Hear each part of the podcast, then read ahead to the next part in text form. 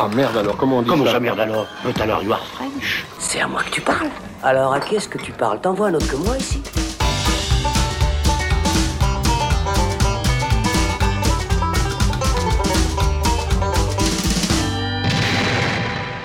Salut les cinéphiles, bonjour ou bonsoir à tous, c'est Alex, bienvenue dans cette nouvelle saison du Saloon et ce premier numéro de notre nouveau format. Et oui, comme on vous l'avait déjà annoncé, eh bien le Saloon devient maintenant une émission mensuelle avec de la critique de films qui font l'actualité, mais aussi un peu de liberté avec des coups de cœur personnels du passé. Et je suis en compagnie du noyau dur du Saloon. Thibaut Ducret, salut Mais Et salut Florian Pouplin, salut Salut Comment ça va? La pêche Ouais, La ravi banane, de, tout ça. de faire cette, euh, ce lancement de nouvelle saison, hein, ce nouveau format. Bah oui, écoute, ça fait longtemps qu'on... Enfin, ça fait longtemps, non pas si longtemps que Ouais. ça, mais, mais oui, il était temps en tout cas que le, le saloon fasse peau neuve, donc on va voir ce que Ouais. ça donne. Ouais, surtout qu'on respecte pas du tout les règles qu'on s'est fixées. On disait qu'on revenait en septembre, finalement on est en octobre. On disait qu'on serait que tous les deux, finalement il y a Florian. Mais que de Tu mensonges. sais, c'est, parce qu'on sait mensonges. cultiver la surprise, du coup, voilà, on, Ouais. on aime surprendre. On fait un peu n'importe quoi. Le principal, c'est qu'on soit là. Voilà, et Hein qu'on ait euh, plein de films à discutailler Oui. euh, ce soir ou aujourd'hui. Enfin, je sais pas à quelle heure vous nous écoutez, mais en tout cas, on va vous parler de Blonde, faux biopic sur la vie de Marilyn Monroe qui fait beaucoup parler de lui depuis sa sortie sur Netflix. De novembre, nouveau polar de Cédric Jiménez après la French et Bac Nord sur les attentats parisiens du 13 novembre 2015 avec Jean Dujardin au casting notamment D'où le titre. aussi Athéna, tragédie de Romain Gavras, tragédie de Romain Gavras sur une Avec, guerre avec un civile. grand T, un capital. sur une guerre civile qui éclate depuis une cité française avec plein de plans séquences et qui est dispo sur Netflix aussi. Euh, sans filtre, deuxième palme d'or du suédois Ruben Östlund après The Square qui rigole des riches qui se noient dans leur vomi et leur caca sur un bateau. On va vous parler aussi des nuits de Mashhad de Ali Abbasi, film brutal sur un serial killer de prostituées en Iran. Et on abordera aussi rapidement Don't Worry Darling d'Olivia Wilde, chronique d'une liaison passagère d'Emmanuel Mouret et Moon Age Daydream, docu sur David Bowie, signé Brett Morgan. Et puis pour le passé, eh on rendra hommage à Jean-Luc Godard euh, décédé en septembre en parlant de Pierrot le Fou. On rattrape aussi du Park Chan-wook avec Qui n'est pas décédé. qui n'est pas Lui. décédé, avec le, son chef-d'œuvre GSA et euh, de Olivia Assayas aussi avec euh, Irma Vep puisque la série est attendue sur Netflix donc pourquoi pas rattraper le film. Non, c'est pas Netflix. Non, c'est sur OCS, C'est OCS, déjà pardon. sorti. D'accord. Et c'est Olivier Assayas est toujours en vie également, on rassure sa famille et ses amis. Effectivement. Bon bah si vous êtes prêts les amis, eh bien euh, pour ce saloon nouvelle formule, eh ben c'est parti. Attention, qui que vous soyez, attention, cette fréquence est exclusivement réservée aux urgences. Sans blague Et vous croyez que j'appelle pour commander une pizza? Alors on commence tout de suite avec Blonde, signé Andrew Dominic, adapté du bouquin de Joyce Carol Oates, qui s'inspirait d'éléments de la vie de Marilyn Monroe et prenait des libertés en fantasmant toute une autre partie. Ce faux biopic signé euh, Andrew Dominic prend la figure euh, glamour et le mythe Marilyn à revers, proposant une vision cauchemardesque de l'actrice américaine décédée en 1962. On fête d'ailleurs voilà les 60 ans de sa mort euh, cette année. C'est donc Anna de Armas qui incarne Marilyn et qui trouve un premier rôle de taille. Blonde est sortie, je l'ai dit, sur Netflix après avoir été présentée ce mois de septembre à la Mostra de Venise.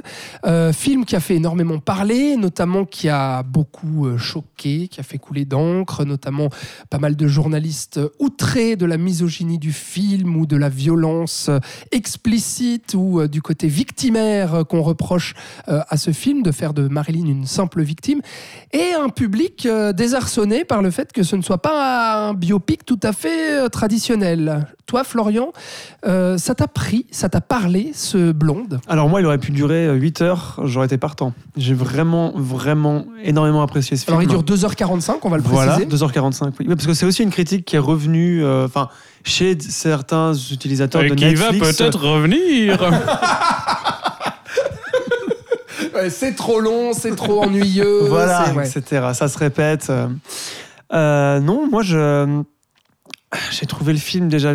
Moi, c'est la- c'est vraiment la partie visuelle qui m'a le plus euh, qui m'a le plus scotché. Bon, j'aime beaucoup ce qu'Andrew Dominic fait, même s'il a que fait de longs métrages et euh, de longs métrages documentaires sur son ami Nick Cave, qui signe ici la musique euh, avec son compère de toujours Warren Ellis. Super musique d'ailleurs. Et le scénario Oui, c'est Euh, juste. coécrivent ah le oui, scénario ensemble vrai. avec Thibaut Alice fait, aussi. Oui. fait, fait très Merci. bien son, son travail. Merci Thibaut. Puisque Nick Cave est aussi écrivain. enfin, voilà, Mais excellente musique, ça. Voilà, Voilà, excellente musique. Quoi qu'il en soit, euh, le côté visuel pour moi est, euh, est très impressionnant. Euh, il utilise euh, énormément de techniques, de formats, euh, la colorisation au niveau de l'éclairage. Euh, en fait, je crois que beaucoup de gens euh, critiquent ce côté-là parce qu'on a l'impression que c'est utilisé un peu n'importe comment, ces trucs de format. Et, euh, et moi, je trouve pas. Je trouve que chaque mode de couleur, chaque format euh, correspond à certains moments, que ce soit de l'imaginaire, enfin de l'imaginaire. Comme tu l'as dit, il y a des, dans le livre de Carol Oates, il y a des, il y a des passages qu'elle a plus ou moins romancés. Et je pense que le film rejoint en fait euh, ce concept-là en étant très fidèle à ce livre, d'ailleurs d'une. Et Bah, euh, Elle-même, d'ailleurs, l'autrice euh, aura voilà. salué le film exact, pour euh, ce, qui est, ce qui est assez rare. sa hein. fidélité au bouquin. Exact. Et, euh, et donc je trouve que l'adaptation est très réussie de ce point de vue visuel. Et euh, il y a un côté très très euh, lynchien. D'ailleurs, c'est euh, une référence qui est beaucoup revenue dans les critiques aussi, parce qu'évidemment. hein, L'image hein. de la femme blonde, c'est quelque chose qui vient de Hitchcock à la base, mais que Lynch a beaucoup retravaillé, a beaucoup, euh, a beaucoup euh, retourné également. Oui, puis là, le côté aussi oui, vision onirique, Voilà, le- les rêves, ou qu'est-ce qui est vrai, qu'est-ce qui est faux. et aussi prendre en fait ce modèle féminin et essayer d'en faire quelque chose. Et euh, c'est pour ça que moi j'entends tout ce qu'on dit sur la, sur la victimisation. Je, je suis, à- je suis assez d'accord, mais Mais c'est un point de vue, en fait, c'est un point de vue. Exactement. Voilà. Et moi, c'est ça que j'ai beaucoup aimé, c'est que euh, tout ce film est un point de vue de cinéaste, euh, d'auteur. Et pour moi, vu que j'étais embarqué, j'étais 100% d'accord avec ce qu'il était en train de faire. Puisque j'avais en plus euh, d'une expérience de cinéphile, qui a donc des références, et qui sait repérer des, certaines techniques de montage et tout. Enfin voilà. Euh, euh, et également un plaisir, un- une expérience de spectateur normal. Et ça, enfin, je pense que c'est quelque chose que vous avez peut-être aussi, c'est qu'au bout d'un moment, quand on regarde trop de films, on voit les ficelles, et du coup, on voit de moins en moins de films où euh, on voit plus les ficelles. Et ce film-là, je n'ai pas trop vu les ficelles. Et justement, c'est donc c'est un plaisir que j'ai rarement, et, euh, et c'est pour ça que j'ai autant autant aimé ce film. Mais aussi parce que j'ai un terrain où j'aime beaucoup Andrew Dom- Dominique. Enfin, pour moi, J- J- J- Jesse James était aussi un chef-d'œuvre. Euh, Aussi, donc c'est-à-dire que. Blonde, toi, tu Ouais, adores, quoi. ouais, ouais. Moi, j'ai, moi, c'est mon top. euh, Enfin, il sera dans mon top cette année. Et, et, voilà, j'ai même envie de le revoir assez rapidement, ce qui est assez rare. Moi, j'aime bien passer à autre chose assez rapidement. Et euh, Ouais, l'expérience n'est moi, pas la c'est vraiment l'expérience. euh, Et encore, c'est une expérience que j'ai pas eu en salle. Oui, oui. Donc, Ah oui, euh, d'autant ouais. plus, c'est ce qui m'a surpris. Et euh, voilà, donc là, Voilà. j'ai vraiment un ressenti personnel. J'ai après beaucoup de mal à, à décortiquer. Puis je vais passer non, la on parole va- à Thibaut parce on va qu'il est contre. décortiquer justement parce que tu rebondiras sûrement sur l'avis de Thibaut qui semble être radicalement opposé, non? Euh, oui, en tout cas, largement pas aussi positif. Non, je, je vais pas dire que c'est de la merde, mais je vais dire que moi, ça m'a euh, très vite fatigué, en fait. Parce que pour le coup, moi, je fais partie de ceux qui ont trouvé ça beaucoup trop long. Euh, alors, je, effectivement, je, je suis d'accord, il y a une vision euh, du, du, du personnage de Marilyn Monroe. On propose vraiment un point de vue sur cette figure et, et sur sa vie, qui, qui est très personnelle. Je veux juste rebondir là-dessus. oui. Parce que c'est vrai qu'on on a souvent reproché, enfin moi j'ai lu beaucoup sur Internet de la part du public notamment, qui disaient ouais mais, et puis de critiques hein, d'ailleurs aussi, qui disaient ah ouais mais on fait de Marilyn qu'une victime, et puis en fait on, pro- présente pas toutes les facettes de sa vie, ça a été aussi une femme euh, de pouvoir, une femme influente, une femme productrice de films aussi, Euh, donc euh, il y, y avait plein d'aspects euh, très positifs et, finalement féminins et féministes aussi à mettre en avant, et là en fait on n'en fait qu'une victime. Et, moi, je, je suis pas d'accord du tout avec ça, dans le sens où pour moi, euh, euh, même si on n'est pas d'accord avec la vision d'Andrew Dominique, bah voilà, il a proposé ce point de vue-là, ultra radical, ultra noir, ultra cauchemardesque, qui est fidèle à Joyce Carol Oates, mais qui veut nous présenter bah, l'envers complet du mythe, du décor et du glamour en fait de cette figure de pop culture qui est là depuis des années et de nous dire bah en fait ça pourrait être parce que c'est pas il nous dit pas Marilyn était qu'une victime. Il nous dit Marilyn pourrait être tout autre chose que euh, la figure euh, emblématique et positive euh, qu'on se fait d'elle. Bien sûr, et, moi j'ai aucun problème avec ça. Enfin, effectivement, l'idée c'est de parler plus largement de la construction d'une d'une figure féminine au sein de l'industrie hollywoodienne de cette époque et comment justement cette femme-là va être prisonnière de l'image du personnage de Marilyn Monroe. Et, ça, je trouve ça très intéressant à, traiter. Moi, le problème que j'ai, c'est que quand il a posé ça, il le pose très rapidement. De même, enfin, dès cette scène d'ouverture, on nous, on nous explique qu'elle connaîtra jamais son père et que ce sera, que ça influencera toute la construction de son identité par la suite et de son rapport aux hommes. Euh, Les daddy issues. les daddy issues, les fameux. Euh, et, et en fait, très rapidement, ben, le, ce qu'on va nous raconter euh, sur le personnage s'est posé. Et en fait, il va le répéter sur 2h45. Alors justement, peut-être que si le film était plus, plus resserré que ça, euh, ça- ce serait moins euh, dommageable. Mais, Alors, Il y a ça et le désir d'enfant aussi. On montre des scènes d'avortement assez dures aussi. euh, Mais ça aussi, le désir d'enfant euh, avec des images de fœtus et tout, ça revient. Mais ça beaucoup, aussi, il le répète. Ouais, il y a plusieurs fausses couches. euh, voilà, enfin, tout est vraiment répété plusieurs fois. Ça, je suis d'accord et avec toi sous là-dessus. une forme que moi je trouve hyper artificielle. Enfin moi l'idée des, euh, je suis pas du tout contre l'idée de jouer justement avec euh, le, le format, la couleur. Bah, on en parlait encore récemment pour Everything Everywhere All at Once dans un tout autre registre. Moi les expérimentations comme ça, je suis, je suis assez client si ça si ça a du sens, si on en fait quelque chose vraiment. Et là autant il y a, il y a effectivement des très beaux plans, autant sur la longueur, moi je trouve que ça il y a aucune logique dans le changement de format. Et, euh, moi, j'attendais à ce qu'il me, raconte quelque chose, justement, quand on s'empare de, la figure d'une actrice de cinéma et qu'on s'amuse avec le médium cinéma, ben euh, voilà, quand euh, dans une même scène, on est tout d'un coup en 4 tiers, en cinémascope, en couleur, en noir-blanc, et qu'il n'y a aucune, ouais, aucune forme de logique entre les différents changements, ben, je trouve ça un peu vain au bout d'un moment. Bah alors moi, c'est justement ça qui me plaît dans le film. C'est exactement cette non-logique, enfin le, le côté vraiment illogique de ce changement de format, qui pour moi en fait est quand même réfléchi dans le sens où euh, il est là pour nous perdre, à mon sens, euh, dans euh, les questionnements qu'on peut se poser sur est-ce que là en fait c'est de réalité, c'est de la réalité ou est-ce que là c'est de la fiction? Est-ce que là c'est Marilyn Monroe ou est-ce que c'est Norm- Norma Jean Exactement, Aussi. tout à fait. Mhm. Et en fait, au début, on se pose la question et on croit sans cesse euh, détenir la, le- le- la réponse. Dans le sens où on se dit Ah, bah attends, là c'est en noir et blanc, donc c'est du fantasmé. Là c'est en couleur, c'est de la réalité. Puis en fait, non, parce qu'après ça change. Et donc là, on se dit Ah, bah non, bah en fait, qu'est-ce qui est vrai, qu'est-ce qui est faux, on ne sait pas. Et puis, est-ce que le 4 tiers c'est fait pour représenter euh, euh, Marilyn Monroe dans ses films? Ou est-ce qu'en fait c'est l'inverse et c'est pour représenter euh, la vision qu'a Norma Jean d'elle-même? Enfin, Et donc, le, le fait qu'il y ait ce côté illogique dont tu parles, je peux comprendre que du coup, on se désintéresse totalement Ah, moi, ça du me truc. tient à l'écart, en fait. Ça me sort du film, justement. Alors moi, que l'idée, ce- j'imagine, ce serait moi, de me- pénétrer sa psyché et donc de- d'immerger le, le spectateur là-dedans. quoi. Euh, moi, au contraire, justement, ça m'a tenu en haleine. J'ai pas vu le temps passer Pareil. sur ces 2h3 quarts parce que justement, je me posais sans cesse des questions. En fait, toi aussi, c'est c'est ça, Florian? Oui, Exactement. Et moi, ça me, ça me faisait des cassures aussi euh, visuelles, ce qui me. Parce que je, je suis. Je suis assez d'accord avec toi, Thibaut, sur, sur ce que tu dis sur le développement du personnage. C'est vrai qu'il n'y en a pas beaucoup. Euh, mais je sais aussi, pas. hein, euh, Ouais. Mais je sais pas si le, si le film n'est pas aussi un exercice, euh, un exercice visuel euh, vis-à-vis de ces changements. de- Ouais, enfin, tu vois. oh, bah, clair. Et euh, parce qu'il doit quand même raconter l'histoire d'homme d'homme d'homme Marilyn. Et je trouve que justement, moi, c'est un truc que j'ai beaucoup aimé, c'est qu'il s'attarde sur certains instants et il les laisse durer. Moi, je pense surtout aux scènes de, quand elle rencontre Joe DiMaggio puis qu'il parle pendant longtemps. J'ai l'impression qu'il essaye de saisir aussi des moments de vie. C'est euh, un de ses ex-maris, je précise. hein. oui, voilà, le, le joueur de, de baseball qui était une superstar. Euh, et il y a la même chose avec, euh, avec Arthur Miller un petit peu plus tard. Il y a quand même des correspondances dans les formats, malgré l'illogisme que tu pourrais y trouver. Moi, je trouve qu'il y a, qu'il y a plus de tenue et de la non-tenue. C'est aussi ça qui a. Voilà.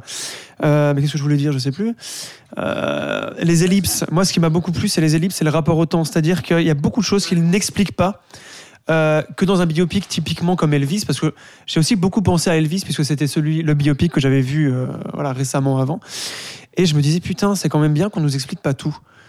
Et, euh, et qui choisissait donc des moments euh, précis de sa vie qui symbolisaient peut-être toute une relation. Parce que finalement, avec Arthur Miller, la rencontre, on la voit. Et après, ben, il y a deux, trois trucs et tu comprends très, très rapidement. Et j'ai aussi beaucoup aimé cette confiance qu'il mettait dans le spectateur, donc Andrew Dominique. Et moi, je trouve que le cinéma manque d'ellipses, beaucoup, de plus en plus. Et, euh, et c'est une partie que j'ai j'ai beaucoup appréciée. Et moi, j'ai aimé parce que justement, sur euh, cet aspect. Et, et ça nous fait perdre aussi, hein, Ouais. tu vois. Exact. Mais cet aspect, tu vois, on parle de, de victimisation et tout ça.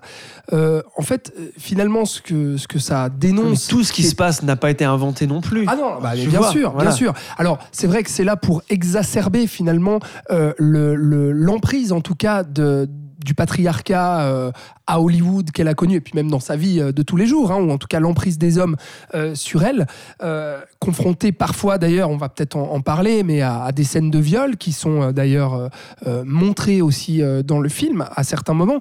Mais ce côté justement qui joue entre la réalité et la fiction et entre qui est Norma Jean et finalement qu'est-ce que c'est ce personnage de Marilyn Monroe qu'elle s'est elle-même construite, bah, je trouve qu'en fait le film explore ça aussi dans le sens où il va nous montrer à travers cette victimisation très dure et très crue que euh, son moyen de s'en sortir, si alors même si elle a fini par se donner la mort, mais sa manière de tenir dans ce milieu-là, Mhm. c'est qu'elle arrivait à prendre justement la distance. Et il y a Mhm. une scène très explicite, notamment, euh, bah, on, va, on va en parler, j'aimerais t'entendre aussi là-dessus, mais euh, qui a fait beaucoup parler de, de fellation euh, assez frontale, hein, filmée où on la filme vraiment les yeux et puis on voit le mouvement de main et de bouche qu'elle peut faire.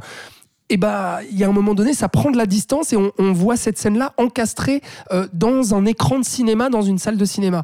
Et tout ça, tout ce cheminement-là, pour moi, me fait comprendre à quel point bah, cette femme-là, si elle a euh, réussi à, à survivre parmi toutes les blessures qu'elle a euh, rencontrées, bah, c'était qu'elle arrivait finalement à fantasmer elle-même sa vie et à se donner elle-même, euh, euh, voilà, à jouer un personnage, quoi, et à, à fuir la réalité quelque part. Et moi, je trouve le film très beau euh, là-dessus, quoi.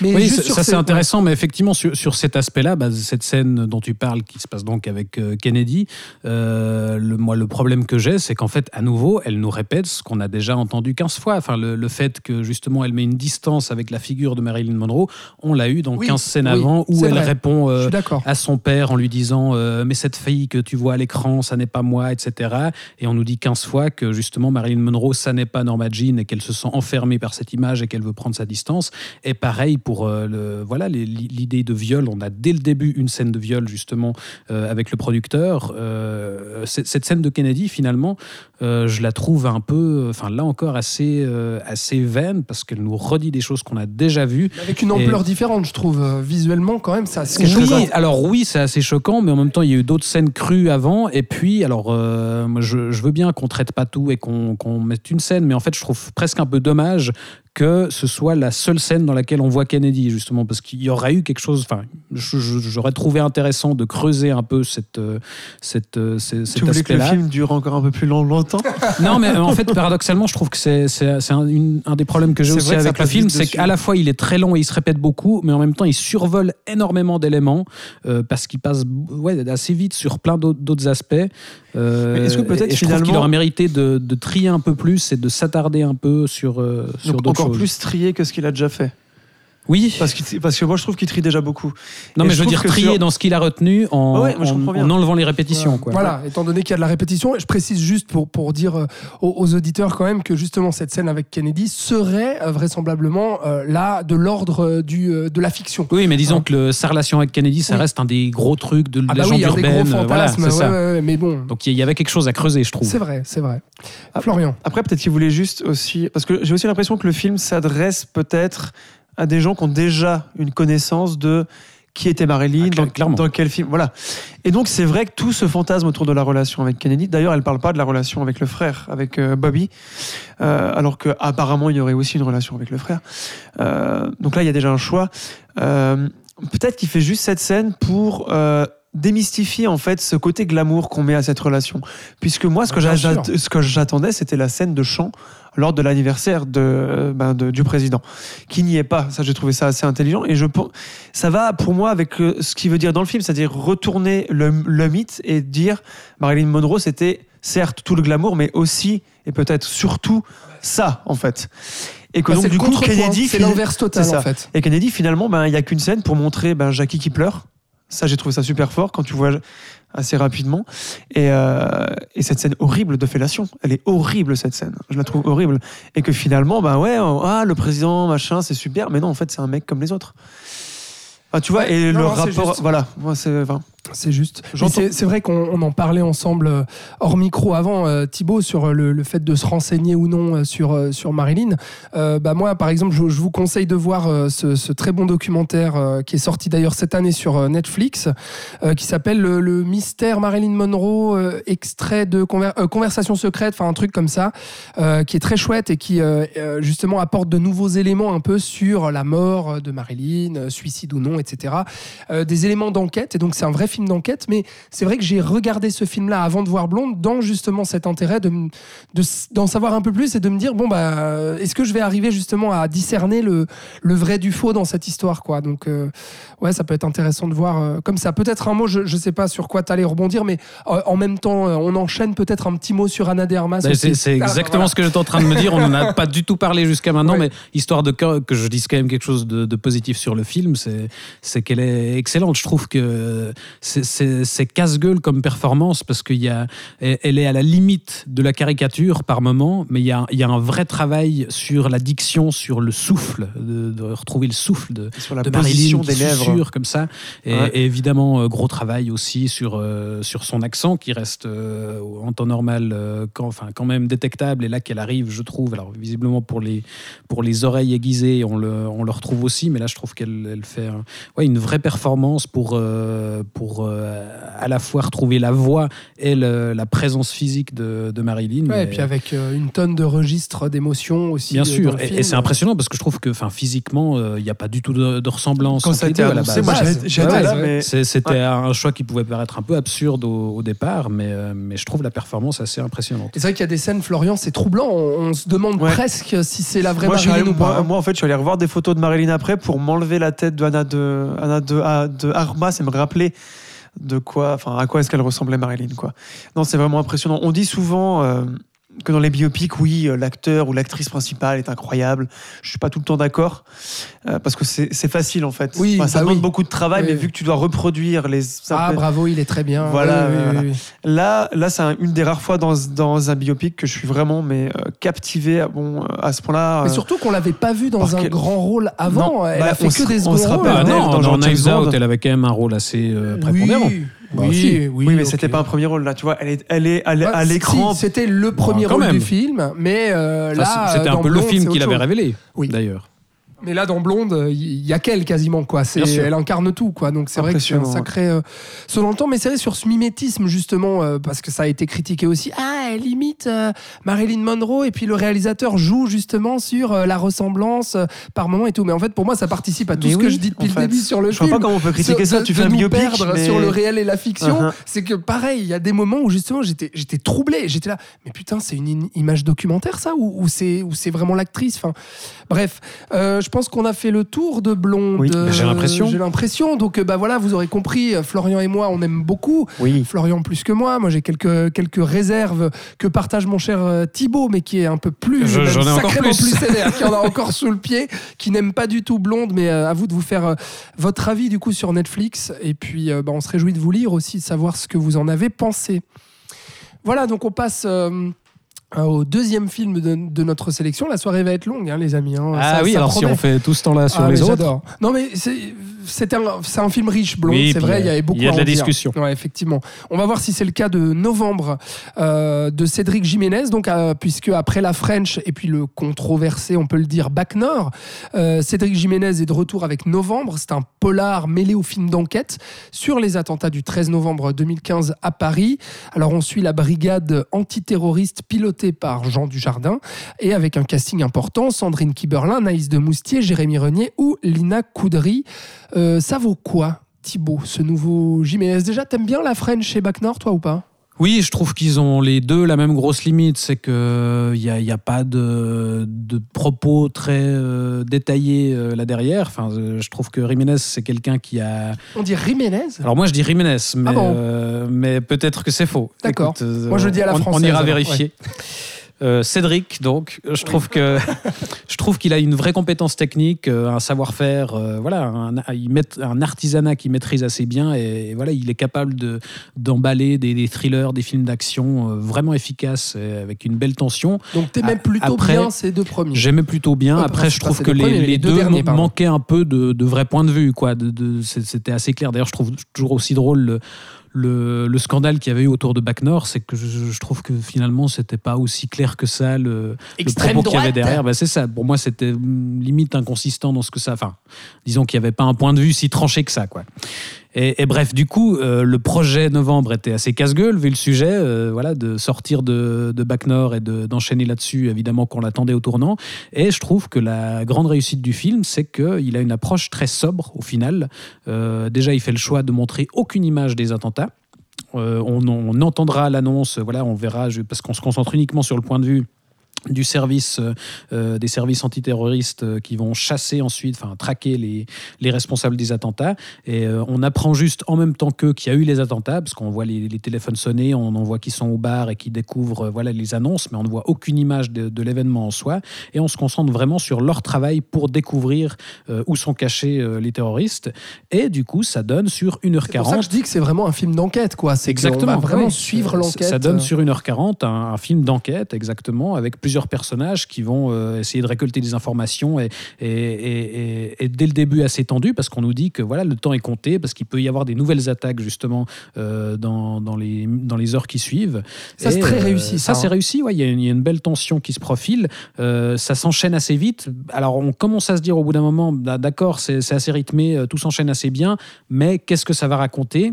Et il commence, les, personnages commencent un petit peu à se développer, à se complexifier dans la deuxième partie, notamment à travers le personnage d'Anaïs de Moustier, où on voit qu'il nous montre voilà, ces, gens de la, cellule antiterroriste qui sont vraiment investis, qui ne rentrent plus chez eux, qui ne voient plus leur famille, qui ne dorment plus pendant des jours et des jours parce qu'ils ils sont entièrement focalisés là-dessus.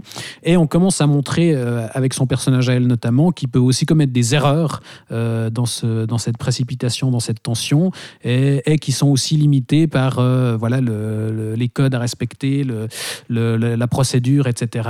Et là, il y a quelque chose qui commence à se dessiner. Là encore, je trouve qu'il pousse pas ça très loin, mais il y a quelque chose d'intéressant aussi avec le, personnage de, Lina Coudry, de Lina Coudry, évidemment, qui devient une indique, bah, qui devient centrale, ouais, et qui apporte aussi une humanité supplémentaire au récit. Donc voilà, là encore, ça reste euh, la grande qualité, c'est que c'est une approche assez sobre. La grande limite, c'est qu'il reste assez sobre et que du coup, c'est juste entre guillemets un, film d'enquête très efficace sur 1h40. Ouais, et c'est vrai qu'il y a, aussi quand même des, des moments euh, assez. euh, euh, ben, c'est vrai, pour reprendre tes mots, mais, mais efficace et très tendu, euh, notamment une scène d'assaut euh, qu'on avait déjà vu aussi euh, les qualités de Jiménez, euh, que ce soit dans la French, mais surtout dans Bac Nord aussi, avec une scène d'assaut impressionnante dans Bac Nord. Et là, je trouve qu'il arrive à nous refaire le coup avec euh, des flics qui essaient d'aller choper justement les, les terroristes dans un immeuble. Ouais, ouais, ou Et là, cette waouh, scène où voilà, l'indique doit vite. Enfin, on est en train de fouiller un appartement et le, la personne qui vit dans l'appartement va revenir et il faut Ouais. vite remettre en place et quitter l'appartement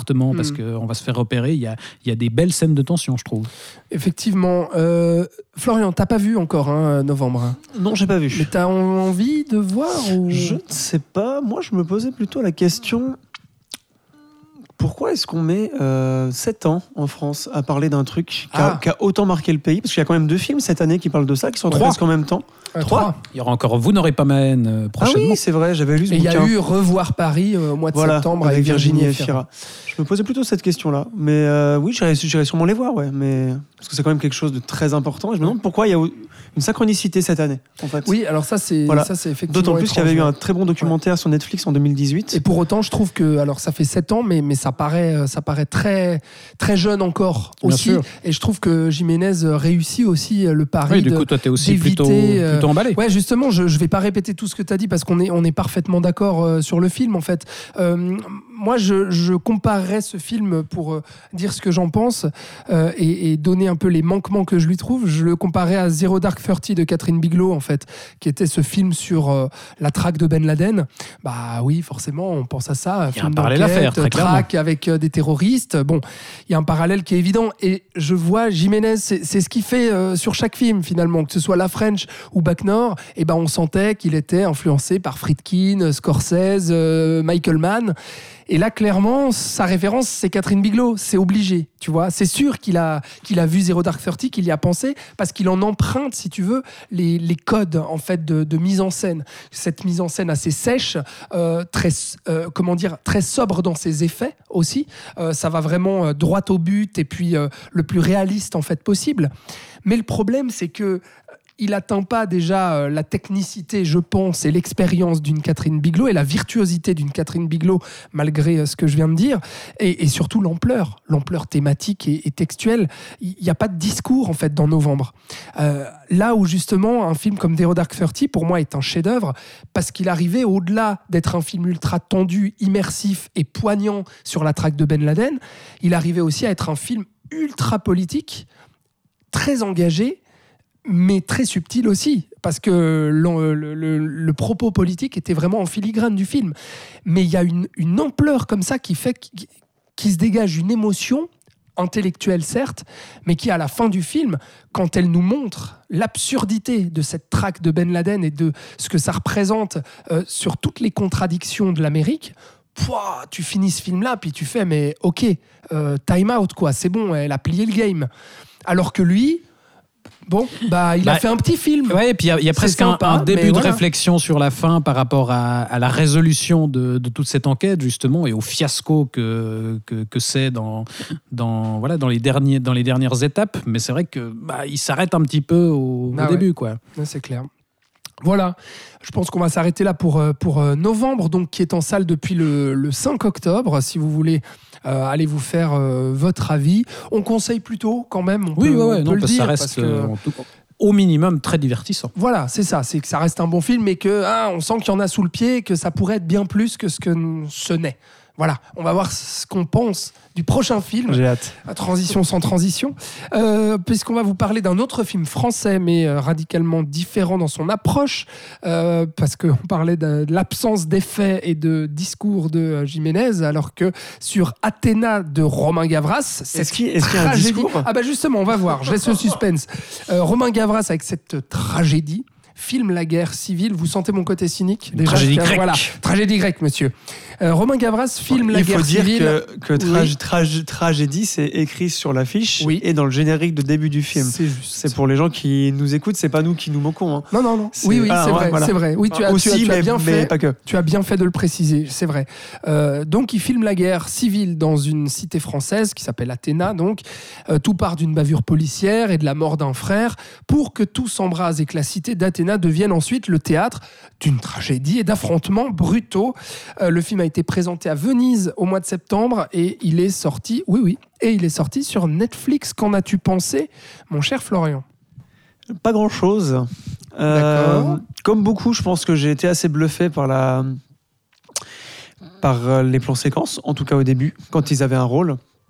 Parce que vraiment, il y a des plans séquences vraiment longs, où vraiment on voyage. Euh, Notamment pendant- le premier. Ouais, le premier, il fait quoi? Il fait 10 minutes? 12 minutes? Ouais, l'introduction, hein, un Ah, truc bref. comme ça. Euh, c'est impressionnant en tout cas. ouais. C'est très impressionnant d'un point de vue de la technique. Et à partir de là, en fait, euh, tout se- enfin, dès que l'histoire se met en place, tout, euh, ben, tout dé- dé- dégringole, parce que c'est un film très peu écrit, je trouve. J'ai l'impression qu'il a pris l'excuse de la tragédie pour se dire Ah, tout le monde sait ce que c'est une tragédie, donc je vais mettre ce personnage qui sera qui sera euh, ce personnage-là dans une tragédie classique, etc., avec le conflit entre les frères, enfin, tout ce genre de choses. Et euh, en fait, après, il se fait bouffer lui- lui-même par son envie de faire du visuel et de faire du clip tout le temps, parce qu'il vient du clip et puis de la pub, hein, euh, Gav- Gavras, euh, ce qui fait Fils vachement de bien. Costa à part Gavras, ça. d'ailleurs. Ouais. Ça, ça fait mal hein, quand tu vois ce qu'a fait son père. Pardon. Mais bon. euh, Mais euh, ouais, donc pour toi, c'est. euh, le, beaucoup- vi- le visuel en fait après bouffe Ouais. complètement euh, l'histoire qui est complètement euh, c'est vide en fait. C'est vide les acteurs jouent mal sont tellement mal dirigés. C'est l'enfer. Après il y a plus rien qui va. Le, les plans séquences tu les tu les oublies complètement en fait parce que t'as aucun attachement à aucun personnage. Euh, ce truc de guerre civile au bout d'un moment tu t'en fous. Euh, il, te montre des trucs un peu vite fait. Enfin c'est vraiment c'est cousu de fil blanc après en fait et, euh, et là où on parlait bah, évidemment de propos politiques, je trouve ça mais caricatural. C'est des choses que, euh, que depuis la haine, parce qu'on est obligé de parler de la haine quand on parle d'un film de banlieue, puisque c'est quand même le maître étalon, je trouve. Euh, c'est le premier qui a vraiment saisi quel était le problème et qui avait un propos politique, etc. Et, euh, et ben là, face à ça, enfin, non quoi. Et puis il, il veut avoir un, il veut avoir un propos puisqu'il parle de guerre civile, il filme ça comme une guerre, euh, fratricide aussi. Enfin voilà, il y a quand même plein d'éléments qu'il essaye de mettre en place. C'est juste qu'il ne sait pas faire et qu'il n'y arrive pas. Et c'est con parce que, enfin voilà, il pourrait, euh, enfin, il pourrait, je sais pas. Après, c'est Lajli qui a écrit le script, alors ça peut-être que ça explique. avec euh, Romain Gavras. ouais. Ouais, ouais. J'aimais pas Les Misérables, donc je pense que c'est peut-être que ça explique cela, mais euh, voilà. En tout cas, pour moi, c'est vraiment, c'est vraiment un ratage. Et encore un exemple aussi du euh, de ces clichés qui collent à la peau des banlieues d'une, mais des films de banlieue, puisqu'on parle des films de banlieue. Euh, et je trouve ça, mais dommage, et qu'on en soit encore là aujourd'hui. enfin. Thibaut, tu Bah, écoute, partages l'avis de Florian Moi, sur le papier, j'étais plutôt intrigué. Moi, on me dit, euh, on me dit euh, film où on va, fa- on va te faire une guerre civile euh, dans la banlieue en filmant tout ça en plan séquence. Moi, je, je pense au Fils de l'homme et je me dis, waouh, ça va être absolument dingue. Et en fait, euh, bah, je trouve que ça ressemble plus à 1917 euh, dans la cité. C'est-à-dire que c'est aussi inconsistant dans la manière de traiter le plan séquence que chez Sam Mendes. C'est-à-dire que oui, on fait durer le plan très longtemps. Oui, en termes d'infrastructure, de, de planification, de, de tournage, ça a dû être une galère à tourner et, et c'est impressionnant euh, techniquement de- dans, dans ce que ça a dû être, dans ce que ça implique. Quoi. Bah, on passe d'un personnage à pied qui monte dans une voiture ou bien qui embarque sur un scooter à des plans de drone, à des plans de. Et puis tu, tu te dis, c'est hallucinant, quoi. Ouais, Ouais, c'est hallucinant et je reconnais le travail qu'il y a derrière, mais effectivement, moi, je, je ressens rien parce que les, les personnages n'existent pas. Comme dans 1917, c'est le, c'est une ligne euh, de, voilà, de, script pour caractériser le, personnage et euh, on m'immerge pas. Enfin, dans ce qui est fort dans Les Fils de l'homme, c'est qu'on on épouse vraiment le point de vue de Clive Owen et on est embarqué avec lui littéralement. Là, la caméra passe d'un personnage à l'autre, justement dans un même plan séquence. Et c'est assez caractéristique pour moi, c'est cette scène euh, où on a tous les CRS qui font une formation de la tortue et où la, caméra part de sous justement ce bouclier géant pour euh, ressortir et nous montrer euh, tourner autour de ce, cet énorme bouclier avec euh, des gens qui, qui vadrouillent autour et qui tirent des, feux d'artifice. Alors oui, il y a de la pyrotechnie, ça peut être impressionnant, mais en fait on s'en fout. Enfin, y quel est le point de vue de, de ce plan-là? Qu'est- Qu'est-ce qu'on on, suit qui? Qu'est-ce qu'on veut nous faire ressentir? Moi, je, du coup, ouais, ça me laisse assez froid. Bon, bah, je serais peut-être le plus clément sur le film, hein, finalement. Clément et pas positif. Oui, oui, oui, non, non, pas positif. Bah, en fait, euh, je partage totalement tout ce que vous, venez de dire tous les deux. Je crois qu'on est, on est d'accord, si ce n'est que euh, mon plaisir dure un tout petit peu plus longtemps que le vôtre. C'est-à-dire que moi, je prends du plaisir devant le film jusqu'à la capture du CRS, en gros. Euh, C'est-à-dire que. C'est pas je- non plus super long alors. hein. C'était à genre un Ah, quart d'heure de plus quoi. Non, si, quand même. non, Vingtaine de c'est- minutes. Ah non, non, ça dure bien Moi, trois justement, quarts dès les premières scènes avec ce CRS, je me disais, mais je m'en fous de lui, en fait. Oui, ah bah clairement. Puis après, pareil. hein. Mais euh, ça- non, non, ça dure mais bien il a trois des quarts petites d'heure. hein. filles euh, qui sont jumelles, ça c'est important. Oui. Parce qu'on devrait avoir de l'empathie pour lui. Non, mais écoute, moi j'étais pris, moi j'étais franchement pris dedans tellement je trouve qu'il y a euh, euh, une radicalité dans la manière de faire, au-delà de la technique et tout ça. euh, je trouve qu'il épouse cette immersion-là qui, euh, moi, m'a fait vraiment ressentir en fait viscéralement l'atmosphère de guerre, avec ce tempo, le fait que bah voilà, c'est crescendo, ça dégénère et puis en fait ça ne s'arrête jamais. Et cet aspect-là, moi, m'a séduit au début. J'ai été emporté et je me suis dit, ok, c'est vraiment fou ce qu'il est en train de faire. Et le problème, c'est qu'après la capture du CRS, bah là, en fait, il veut vraiment faire sa tragédie. Et là, c'est pour moi là où ça se casse la gueule, pour toutes les raisons que tu as évoquées, euh, Thibaut. Et puis par, C'est dès que le scénario manquements. commence en fait. Bah, c'est dès que l'histoire Oui. commence et qu'il Oui, doit faire des personnages pour que l'histoire fonctionne. Et j'ai un problème avec effectivement la direction d'acteur, avec euh, l'écriture des personnages. Des fois on comprend même Et pas ce qu'ils puis disent. euh, l'absence totale, euh, effectivement, de, de discours, en fait. Là où justement, et moi je trouve ça dingue pour un film qui est coécrit avec Lajli, dont j'avais adoré Les Misérables, qui était ce film choral aussi, qui épousait tous les points de vue. qu'il n'y a pas de discours non plus dans Les Misérables. Mais ça c'est un bah, autre. euh, Si, bah, il y, il avait des vrais Il y avait personnages. des vrais personnages, il y avait, il y avait une vraie proposition euh, euh, qui racontait bien plus que justement juste ah la banlieue ça dégénère, c'est la guerre civile, qui, qui arrivait à se poser les bonnes questions, je trouve, et à capter véritablement la, la- comment dire le, le réel en fait de, de ces gens-là et d'être euh, des deux côtés véritablement, donc des flics et puis euh, des banlieusards. Alors qu'ici, bon bah on est du côté des banlieusards et puis les flics, bon bah à part le CRS, une pauvre CRS qui va se faire capturer mais qui n'existe pas du tout, c'est assez plutôt un compliqué. ressort narratif que. ouais. Et après, je trouve ça, mais d'une lourdeur, justement, dans sa tragédie. Et euh, je comprends pas le revirement de certains personnages. J'ai pas envie de spoiler, mais il y a vraiment des actions. Je ne comprenais pas les revirements de scénario. Je me disais, mais, mais c'est pas logique en fait. Ça ne, je ne comprends pas comment fonctionne ce personnage-là. Je ne comprends pas pourquoi il se comporte de la sorte. Là, c'était terminé. Ça m'a sorti du film. Et le pire, le pire. Bon, est-ce qu'on spoil ou pas? La Mais dernière scène? la- la- ouais, alors je vais essayer de pas spoiler, Euh, mais oui, le- le- la dernière scène où qui on nous justement, explique ce qui, à la limite, l'intérêt, c'est qu'il y avait un, un doute qui était euh, posé tout sur l'origine de la bavure Voilà, policière. même si euh, ouais, il insiste tellement qu'il y avait plus grand doute, mais Oui. alors, au cas où il y avait encore un doute, on te- Là, on, on te l'affirme t'explique bien. dans un- une scène de flashback qui termine le Et film. ça, je trouve ça non, seul- non seulement complètement con, narrativement parlant, de faire ça, parce que ça casse complètement son effet et son suspense. Et puis, euh, et puis politiquement parlant, euh, je trouve ça d'une bêtise, euh, mais crasse, quoi, vraiment. D'une incompréhension totale de son sujet. Du coup, bah voilà, quoi, ça m'a laissé un peu. C'est quand même con pour un mec qui vient de, du, ouais. coup, du collectif court, court tra, tra- Trajmé, donc avec des mecs qui, enfin voilà, qui, qui étaient dans la banlieue entre autres, hein, pas que parce que Gavras n'a pas grandi en banlieue, hein. mais euh, voilà, avec Cassel, avec Kim Chapiron, avec Lajli. Ouais. C'est fou qu'un mec comme ça qui est autant euh, qui, qui est autant été avec des gens de, de banlieue n'ait pas compris. Ouais, ouais, c'est Enfin, ça. il, il est, il est, enfin, j'ai l'impression qu'il est bête en fait. Là, je me pose des questions Ouais. sur l'intelligence de Romain Gavras. bah là où Enfin, justement, sais je trouve, avait totalement Oui, compris euh, la culture de ces gens-là et il y avait une réalité qui te pétait à la gueule. Alors que là, bah, il y a en fait. euh, mais je pense que c'est- c'est ce côté très empoulé de vouloir faire sa grande tragédie grecque euh, qui fait qu'on sort un peu de. De la, la véracité nul. de la chose. Bon, bon, bon. Non, mais bon, voilà, euh, je ne sais pas si, si vous qui nous écoutez, vous, vous avez apprécié ou non Athéna, mais je sais que ça a quand même pas mal marqué les esprits ces derniers temps. Ça a fait beaucoup parler de lui aussi. euh, voilà, mais bon, euh, moi j'aimais déjà pas le monde est à toi de Romain Gavras, donc euh, c'est pas avec celui-là que je me réconcilierai avec lui. Mais est-ce que on a aimé sans filtre Ah, belle transition. Non, Ah, Les transitions ça, hein. sont vraiment, mais tu sais, il n'y a, pas de transition en fait. C'est-à-dire, voilà, hop, euh, allez, prochain film, on déroule le menu. Sans filtre, on va parler du prochain. Oh, oh, Oh, pas mal, hein. Allez, vas-y, continue. Ouais, donc sans filtre, euh, qui est euh, euh, voilà euh, la Palme d'Or de cette année, deuxième Palme d'Or consécutive pour le Suédois Ruben Östlund, euh, qui avait Alors, remporté. pas la- consécutive, par, par contre. Ah bah si. Bah, c'était pas l'année passée. Non, non, mais de sa filmographie à de- lui. De sa filmographie. Ah oui, d'accord. Mais oui. oui, c'est Thibaut est sa fatigué, hein. deuxième Oui, consécutive. non, très Il l'a remporté voilà, il y a quelques années pour The Square. Je et là, n'ai c'est rien dit. son nouveau film. Et il remporte à nouveau la Palme d'Or. Mais quel coup incroyable pour ce Suédois qui euh, est toujours aussi misanthrope et cynique, puisqu'il s'amuse ici avec les très riches et les influenceurs qui sont embarqués sur un yacht qui fait naufrage. Ça vaut quoi, Thibaut?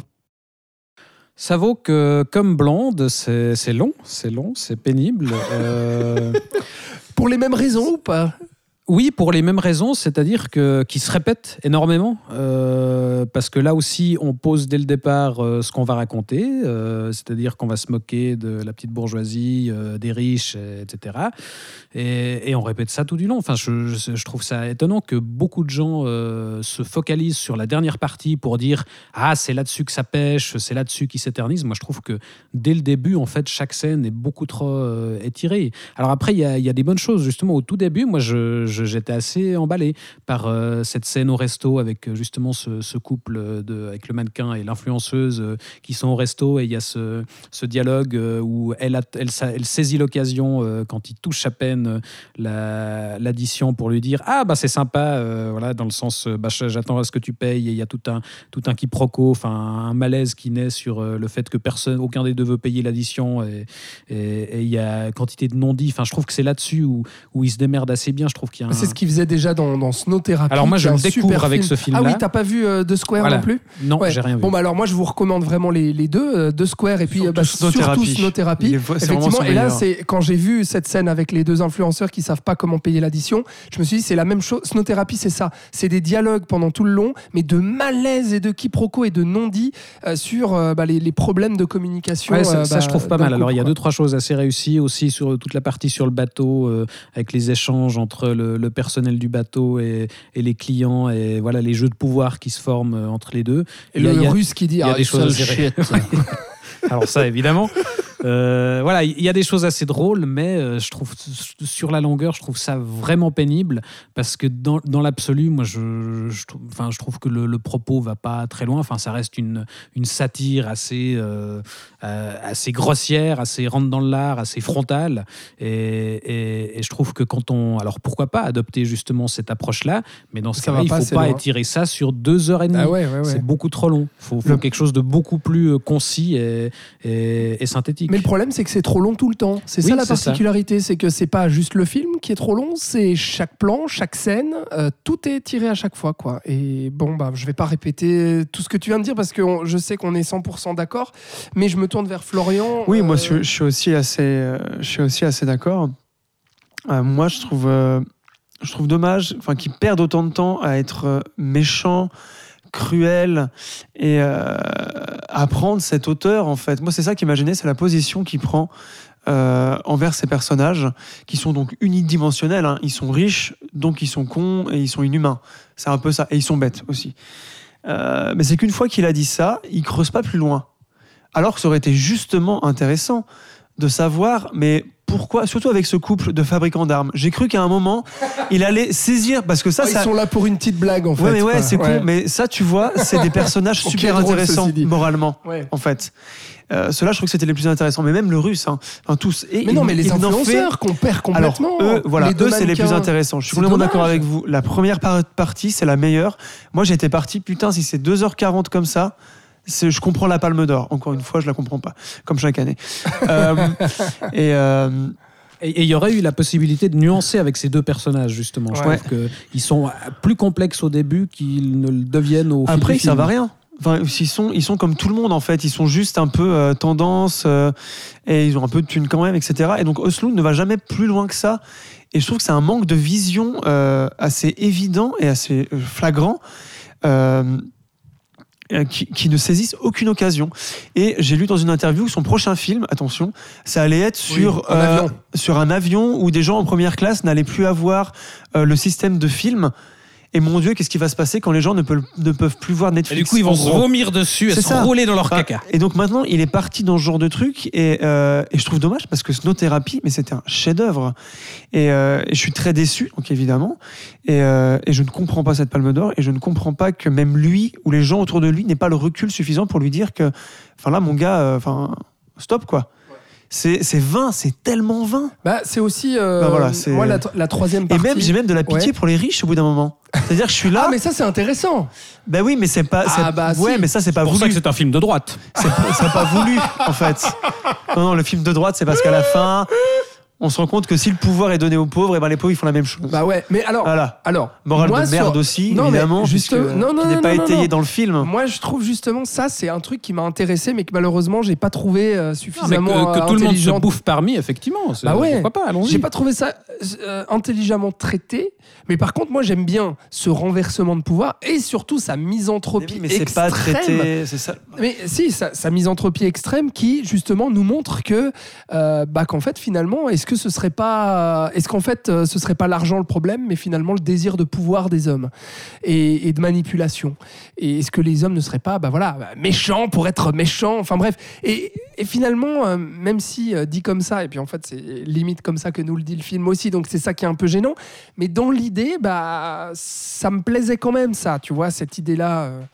Euh, J'aime bien la misanthropie, moi. Oui, mais, en, mais en fait, euh, pour, pour rester dans le registre des Palmes d'Or et pour euh, revenir à un film pas si vieux que ça sur un sujet assez semblable, euh, un parasite, c'est Ah, c'est la Ah bah oui. c'est la preuve qu'on peut traiter le sujet de manière aussi vrai. hyper méchante, hyper cynique, vrai. mais de manière intelligente et en, avec de bon l'émotion et une vraie humanité. Ouais. Parce que là aussi, des deux côtés, ça joue. euh, ça fustige les riches comme les pauvres. Et puis, et, et là aussi, finalement, on pourrait se dire, euh, avec cette idée, euh, Bong Joon-ho euh, n'est pas spécialement très subtil avec cette idée Non, de les, aussi les très rentre dans l'art, mais, mais c'est plus intelligent que ça. Il va plus loin que ça. Exactement. Parce qu'il va au bout euh, de ses ambitions et de son concept.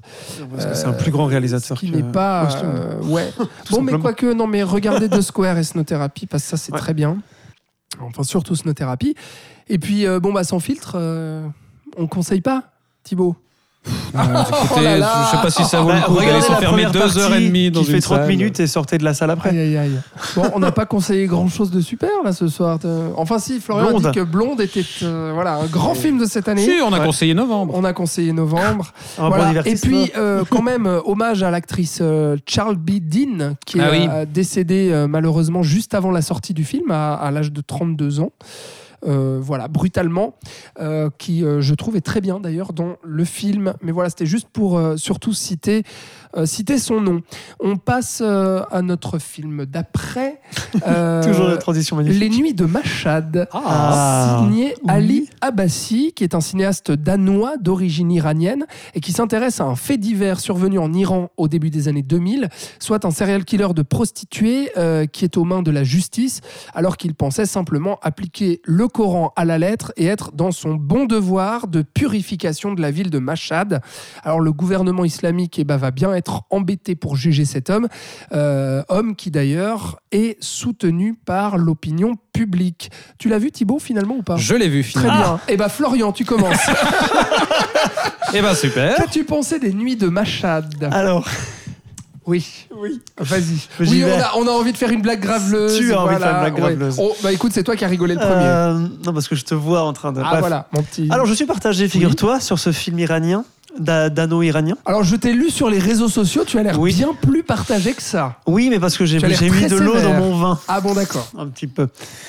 Euh, non, mais j'ai un problème de. Ce, je, je comprends pas vraiment ce que le réalisateur essaie de nous dire ou euh, euh, veut faire avec son film, en fait. Mis à part raconter un fait divers.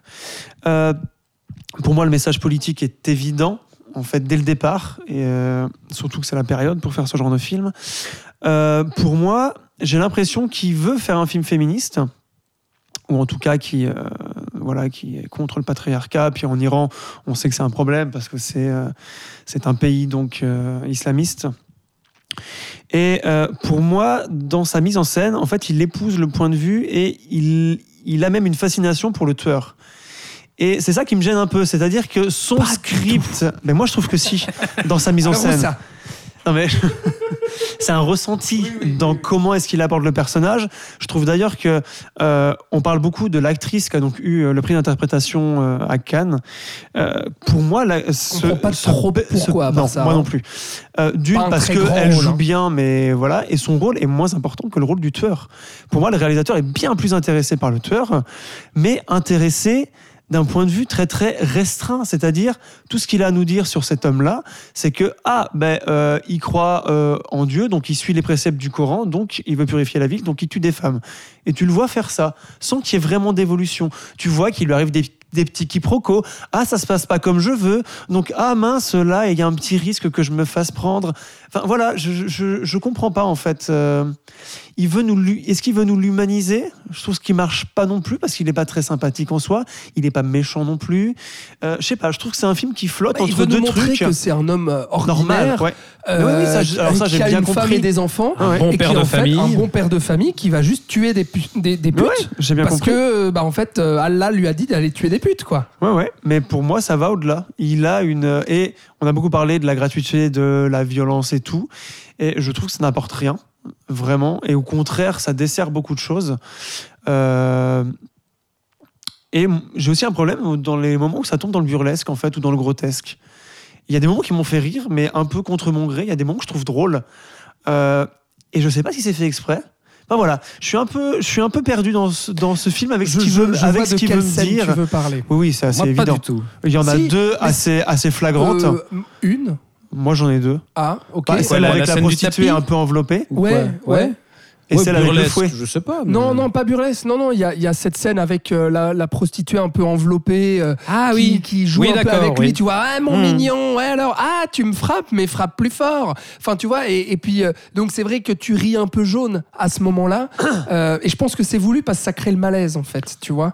Alors, ouais, ça n'a pas marché avec moi, Ah, d'accord. apparemment. euh, ouais, non. Bon, euh, Dommage, ouais, oui, dommage hein, parce que voilà. Mais ouais. D'accord, donc Thibaut. toi, tu trouves qu'il y a de la fascination pour le tueur, Thibaut?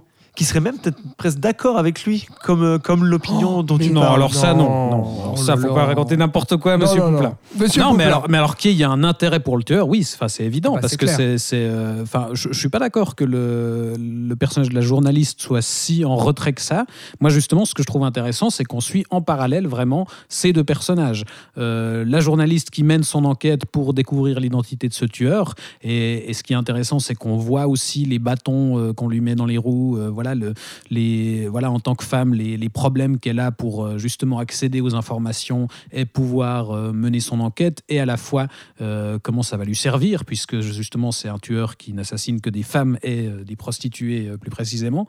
Et en parallèle, je trouve justement intéressant de, de, voir un peu le quotidien de ce tueur qui, qui effectivement est un, un bon père de famille bien sous tout rapport, et, de voir justement les, ses interactions avec, avec sa famille et comment justement sa famille, une fois que ses actions seront révélées, vont euh, considérer euh, ses actions. Là Bah, aussi, le cœur du film, c'est ça. hein. Bah, c'est ça. Et, et justement, ce, ce qui est intéressant, c'est que, sur le papier, voilà, on pourrait se dire c'est un énième film de tueur en série. Bon, très bien, mais le contexte fait que euh, il y a des choses nouvelles à raconter, puisque ça se passe en Iran, puisque justement que, comme on l'a dit, le- les actions du tueur seront évidemment considérées de façon assez différente que, je sais pas, si on s'intéresse au tueur du Zodiac aux États-Unis.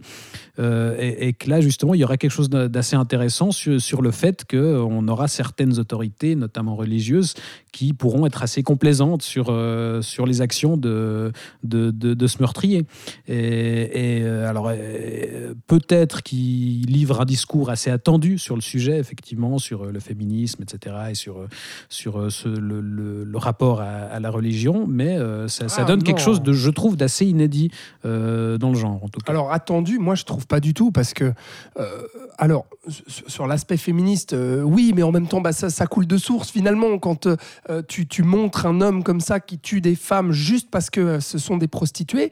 euh, oui, bien entendu ça coule de source, mais pour moi tout le discours sur la religion il est d'autant plus puissant parce qu'il montre en fait à la fois les. Moi je suis pas du tout d'accord avec toi Florian dans le sens où je vois pas où est la fascination pour le tueur. Il s'intéresse à lui comme a dit Thibaut. Mais, c'est une figure pathétique. Mais oui, c'est la scène avec cette euh, pathétique. grosse Exactement. prostituée, justement, elle est là pour ça aussi. Et elle, on va pas parler de la résolution de ce personnage, mais il est, il est lamentable. Enfin, il n'y a, Mais il y a bien pas du tout de glorification de ses actions. Pas du tout. Et d'ailleurs, il y a une scène qui nous est montrée où il a même un penchant carrément morbide, où en fait il va retrouver le désir sexuel en regardant euh, eh bien, euh, le corps de sa victime qui est caché. Un doigt de euh, pied qui dépasse. ouais. C'est horrible, quoi. Et, et donc, alors. Peut-être que, et ça me permet de placer un peu ma réserve à ce moment-là, c'est que ce que je reprocherai un tout petit peu au film, c'est son côté un peu franco de port, quoi. Clairement, euh, Franck Collier, euh, qui, qui ménage pas le spectateur et puis qui est parfois peut-être un tout petit peu euh, euh, brutal et grossier dans ses effets et dans ce qu'il veut dénoncer, peut-être. Par contre, moi, je, je trouve pas le film attendu sur son discours, dans le sens où pour moi, j'ai- pas l'impression d'avoir déjà vu un film qui s'attaque aussi frontalement euh, au paradoxe de la religion. euh, et aux contradictions de la religion et surtout d'un gouvernement islamique. Parce que là, on va nous montrer à quel point bah, le gouvernement qui, euh, qui euh, gère le pays et qui dit à tout le monde d'appliquer la loi du Coran et euh, la, la loi d'Allah, bah, qui se retrouve bien emmerdé au moment donné où le mec, eh bah, il a tué une douzaine de femmes et puis qu'on doit le juger parce que bah, il vient de tuer 12 femmes et qu'en même temps, eh ben, comment on peut le juger si en fait bah, cet homme-là a appliqué le Coran, soit le livre sur lequel on se base pour euh, pouvoir ériger nos lois? Donc il y a toute cette contradiction politique qui est hyper, euh, pour moi, complexe et subtile dans le film. Et surtout, surtout, mais quel malaise de voir l'approbation de la population envers cet homme. C'est-à-dire qu'au moment où il se fait capturer et, et où il va avoir son procès, on voit non seulement sa famille, mais son voisinage et petit à petit l'opinion publique le soutenir, aller lui offrir des cadeaux de remerciement en lui disant tu as agi en ton bon droit, tu as agi de bon cœur et tu es un bon musulman, tu es un bon croyant, tu es un bon waouh et ça je trouve que ça prend aux tripes et moi ça m'a complètement mis au sol quoi. Au-delà de justement cet aspect euh, thriller euh, et, et- et- et cet aspect féministe euh, que vous avez remarqué, mais moi c'est vraiment ce truc là de la religion qui m'a qui, m'a complètement soufflé. Et, je trouve qu'il y a aussi, euh, parce que tu parles de la fascination euh, qu'il a pour le tueur, mais pour démentir encore ça, euh, c'est que moi, la violence do- qui va montrer qui sont faites envers ces femmes, et ben en fait, il va nous montrer la même, il va faire exactement le même traitement au tueur à la fin. Il filme ça de la même manière et il est pour moi au même niveau. Donc je vois pas pourquoi il aurait une fascination pour le tueur ou une complaisance dans la brutalité qu'il montre qui sont qui, qui soit faite envers ces femmes parce qu'il va être Il n'y a, tout aussi il y a sévère pas de brutalité envers le tueur à la fin. Ah bah ah bah c'est c'est c'est frontal. Attends, il va falloir C'est frontal, spoil, mais... mais, c'est c'est juste un plan fixe. Oui, mais il n'est pas du tout glorifié, tu vois. c'est Non, pas mais moi je parlais, je parlais pas de glorification donc. hein. Surtout, surtout qui s'attend. euh, bon bah, on, on va spoiler. Si vous voulez pas qu'on spoil, allez à la Non, mais prochaine. moi j'ai au pas prochain besoin timecode. de spoiler, mais. Non mais je- moi j'aimerais Alors, vas-y, j'aimerais dire quand même allez on spoil et puis on va au timecode suivant. Non mais c'est que euh, cet homme-là va être euh, exécuté mais euh, et le pathétique dont parle Thibaut c'est que en fait il va croire jusqu'au au dernier moment bah, que Ouais, le il- gouvernement il, est va l'épargner. risible dans cette scène. C'est- lamentable comme, comme scène de mort. Il est, il est ridicule, quoi. Ah ouais, c'est ridicule et c'est c'est c'est- c'est dégueulasse aussi quoi. Ouais, je suis pas sûr effectivement que, que ce soit une figure qui le fascine. Au Ah ouais, contraire. non, non, ouais. bien au contraire. Voilà, tu, Chacun tu son- voulais, tu chacun voulais... son sentiment. Moi, je voulais dire, Voilà, moi, je voulais dire que je reviens, enfin que je suis d'accord avec Thibaut sur le le truc attendu. Moi, je crois que c'est aussi ça qui m'a beaucoup déçu, enfin déçu du film. C'est-à-dire que je m'attendais à plus de traitement. C'est-à-dire que ton ressenti toi sur le fait que tu as été soufflé et mis à terre. mais alors, parce que enfin. Bon, peut-être que euh, je veux pas faire le genre le gars, mais j'étais au courant de ce qui se. Enfin, tu vois, je me suis renseigné euh, bien avant le film. Je savais ce qui se passait en Iran. Tu vois, je sais comment ça se passe dans un pays isl- islamiste. Je sais, tu vois. Donc du coup, quand il me montre ça, pour moi, il creuse pas du tout assez en fait. Et surtout parce que tout le propos politique est à la fin.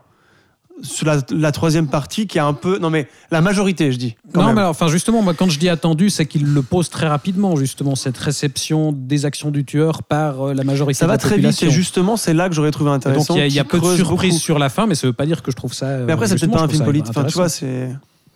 Pas un film politique Aussi, quand même. Non, bah, mais putain. non, j'aurais préféré qu'il le soit plus. Ah ouais J'ai vu des films iraniens bien plus politiques que ça et qui parlaient de, de cas un peu similaires. Ah bah là je vois pas Et comment voilà, ça mais je fais de la politique. comparaison, mais... euh, Non mais pour, pour moi, il aurait pu aller plus loin, ça aurait été plus intéressant, ça m'aurait plus intéressé, moi. Mais toi, c'est ça que je suis en train de dire. Ouais, oui, oui, alors ça, d'accord, Voilà. ça je comprends. Mais tu, tu vas me dire que tu as déjà vu un film qui, qui montre clairement un homme tuer des femmes parce Non, que la religion lui dit ça. Mais non, mais C'est ça le, le point fort du film pour moi. oui, mais ça, c'est pas une surprise en fait. Pour moi, c'était pas une surprise.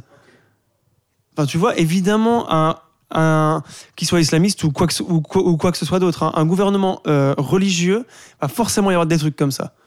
Et là, en fait, il le montre juste, mais pour moi, il le traite pas. Ok. C'est voilà, c'est ça que je voulais Mmh, dire. D'accord. Bon, bah voilà, on sera pas d'accord sur euh, ce- ces nuits de Machad. Je l'ai trouvé répétitif aussi un peu. Ah oui, J'arrête. Moi, pas ce coup-ci. Voilà, signé Ali Abassi, vous l'aurez compris. Donc Thibaut et moi, on conseille. Florian Ouais. est bien plus réservé que nous. Mais ce film-là, eh ben, il est sorti cet été en France, mais euh, le 14 septembre euh, en Suisse. Donc peut-être que à l'heure où vous nous séances, écoutez, il y a peut-être. peut-être quelques séances, ou bien ce sera un rattrapage eh bien en, en VOD ou en DVD Blu-ray quand il sortira. Voilà Euh, la suite. Florian. tu veux que je fasse une transition? Quelle est la On suite parle de quoi Euh, après? Je sais pas. Ah si, je sais. Euh, du féminisme, eh bien, il n'y a qu'un pas pour parler de ce nouveau film signé Olivia Wilde. Oh là là Ça s'appelle Don't Worry Darling et c'est donc un thriller psychologique qui nous plonge dans les années 50 avec le couple heureux et un peu trop parfait formé par Florence Pugh et Harry Styles. Mais des éléments perturbateurs vont remettre en question la réalité à laquelle Alice, c'est donc le nom de- du personnage de Florence Pugh, pense appartenir puisqu'elle va se mettre à douter de tout et notamment euh, lorsqu'apparaît une sorte de gourou incarné à, à merveille d'ailleurs on va le dire par Chris, Pa- par Chris Pine pardon Euh, film qui a été présenté à Venise qui a fait énormément de polémiques étant donné euh, les euh, relations entre les acteurs sur le tournage mais je pense qu'on va pas épiloguer on va pas ouvrir le chapitre C'est dommage parce que c'est plus intéressant que le film. hein. parce que moi perso je m'en fiche et puis j'ai j'ai pas lu grand chose sur la question mais euh, Titi tu ne l'as pas vu tu t'es épargné le film puisque Non.